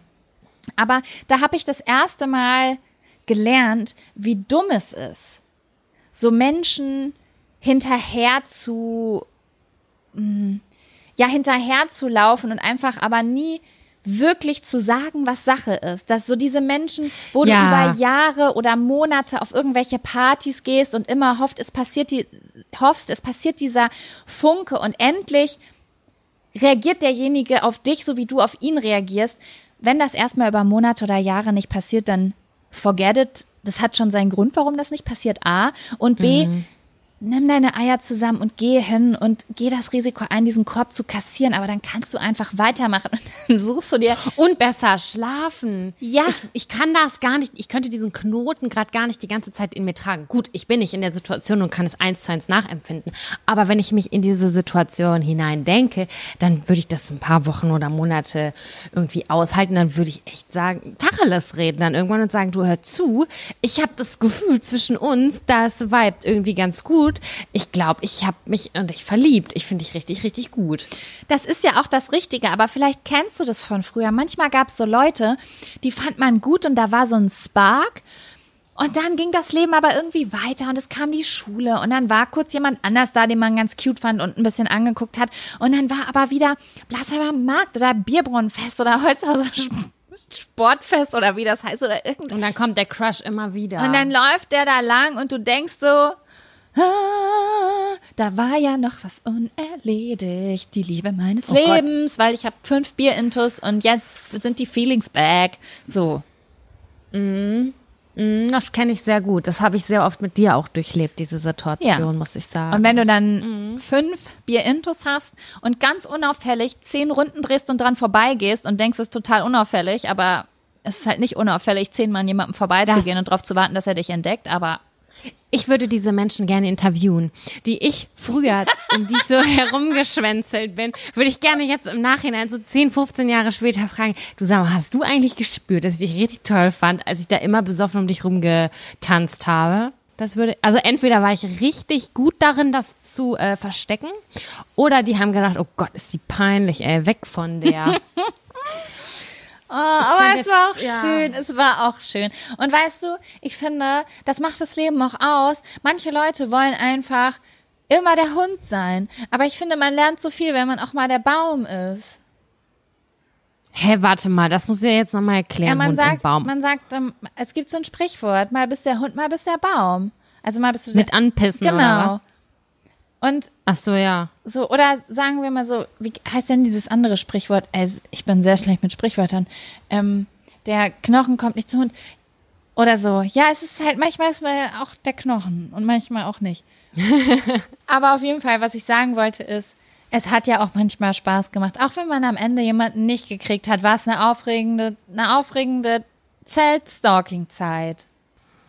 Also bei, bei, es ist halt einfach eine, eine Regel und ich hätte damals ganz oft das Handy nicht haben dürfen. Also ein Handy ab einer gewissen Promillezahl, das, äh, das war schlecht ganz häufig. Und ich erinnere, ich habe, ich kann dieses Bauchgefühl rekonstruieren, wenn ich morgens so wach geworden bin und dachte so, fuck, habe ich den angerufen? Oh nein, oh nein, habe ich wirklich. Und da war ich definitiv, keine Ahnung, war ich der Baum auf jeden Fall. Ich muss sagen, dass ich dieses Gefühl, okay, ich finde, es gibt irgendwie so zwei Arten von Gefühle nach dem Alkohol. Das eine ist, du wachst morgens auf und dir wird bewusst, du hast an eine Tankstelle gepinkelt. Das ist so ja. dieses, oh mein Gott, nein! Und du hältst so die Augen zu und du bist irgendwie peinlich berührt, aber es ist lustig cringe. Und ja. aber dieses, ich habe jemanden angerufen, ist bei mir abgespeichert als so ein dunkles Gefühl, so ein dunkles Cringe-Gefühl. Wie ja, absolut. Ähm, ich möchte, dass dieser Abend nie passiert ist und ich finde es auch gar nicht lustig und ich muss jetzt Zeit vergehen lassen, um diesen Knoten mhm. in meinem Körper auflösen zu lassen. Und das hat manchmal echt so ein, zwei, drei Tage gedauert, bis ich loslassen konnte und das akzeptieren konnte, dass das passiert ist. Ich musste dafür vier Wochen irgendwelche Partys schmeißen, weil ich gehofft habe, dass die ganze Menschheit mich vergisst, dass es nicht passiert ist. Verstehst du? Ja, ich verstehe. Gott ist das Allerschlimmste. Wenn, oh, oh Ja. Gott, du hast, oder du hast deinen Ex-Freund angerufen. Oh mein Gott, das sind so schlimme Sachen. Das habe ich so viele tausend Male gemacht. Ich kenn's auch. Ex-Freund anrufen oder schreiben. Was machst du? Wo bist du? Und dann das Schlimmste ist, diese Person ist nüchtern zu Hause. Und du schreibst in deinem besoffenen Kopf, aber niemand holt dich ab und niemand macht deinen besoffenen Plan gerade mit und am nächsten Morgen wachst du auf und denkst, oh mein Gott, was habe ich nur getan? ja, Ja, oh schön. Gott. Das ist fast doch, ich weiß gar nicht. Ich finde, nee, Das ist voll aufregend. Ist voll aufregend. Und wir sind raus aus diesem Game. Das ist voll scheiße. Nein, das, in das Game will ich nicht zurück. Ich will, also, was ich schon spannend finde an dieser ganzen Single-Sache ist auf jeden Fall dieses Flirten und Unbekannte, aber never in meinem ganzen Leben möchte ich auf irgendeiner fucking Party sitzen und irgendwie so einem dunklen Chapter aus meinem Leben schreiben. So, bist du noch was? Was machst du? Äh, ich sitze hier und weiß nicht, wie ich nach Hause komme. So, oh Gott, ich, das ist wirklich ein ganz unangenehmes immer wieder. Ja, schön. Das war, das war, das war ein schöner Schwung in die Vergangenheit wieder. Voll. Ich liebe das. Und es sind ganz viele neue Ideen gekommen. Also ganz viele neue Sachen sind aufgeploppt, die ich voll vergessen habe und die ich richtig schön finde. Und ich möchte irgendwann die Leute interviewen, mit denen ich mal um dich rumgetänzelt habe. Wenn ich die irgendwann noch mal sehen würde, dann würde ich sagen, würde ich sagen, Mama, weißt du eigentlich, dass ich richtig toll gefunden habe. Und äh, wir lassen das jetzt einfach mal so stehen. Wir lassen es jetzt einfach mal so stehen und quatschen nächste Woche weiter. Das ist Folge 19 jetzt gewesen. Krass. Nächste, das, äh, da, ich finde Folge 20 ist schon ein Meilenstein. Ich finde auch. Ich finde auch. Ja. Okay, Sam, es war sehr schön mit dir. Ja. Und ähm, ja, falls ihr mehr von uns sehen wollt und euch uns schreiben wollt, was ihr zur aktuellen Folge denkt, ob ihr relaten könnt, ob nicht, schreibt uns gerne auf Instagram unter Jaco Wusch oder Sammy K. Ihr könnt diesen Podcast übrigens auch abonnieren. Hier bei Spotify Ja. oder hier bei iTunes, je nachdem, wo ihr ihn hört. Und ja. Lasst uns eine Rezension da bei iTunes vielleicht mal, ob ihr uns gut findet. Ja, ihr sollt uns gut finden. Ja. Dann könnt ihr das gerne da reinschreiben. Genau, ihr schreibt erst eine Rezension auf iTunes und dann geht ihr in unsere Spotify Jack und Sam Playlist und hört äh, bitte ähm, I Wish von Olli P., denn das wäre ein Song, da hätte ich damals Liebeskummer gehabt, als mein Freund mit mir Schluss gemacht hat. Genau. Gut, dann, Schön. es war schön mit Okay. dir, Sam. Bis nächste Woche. Tschüssi. Ciao.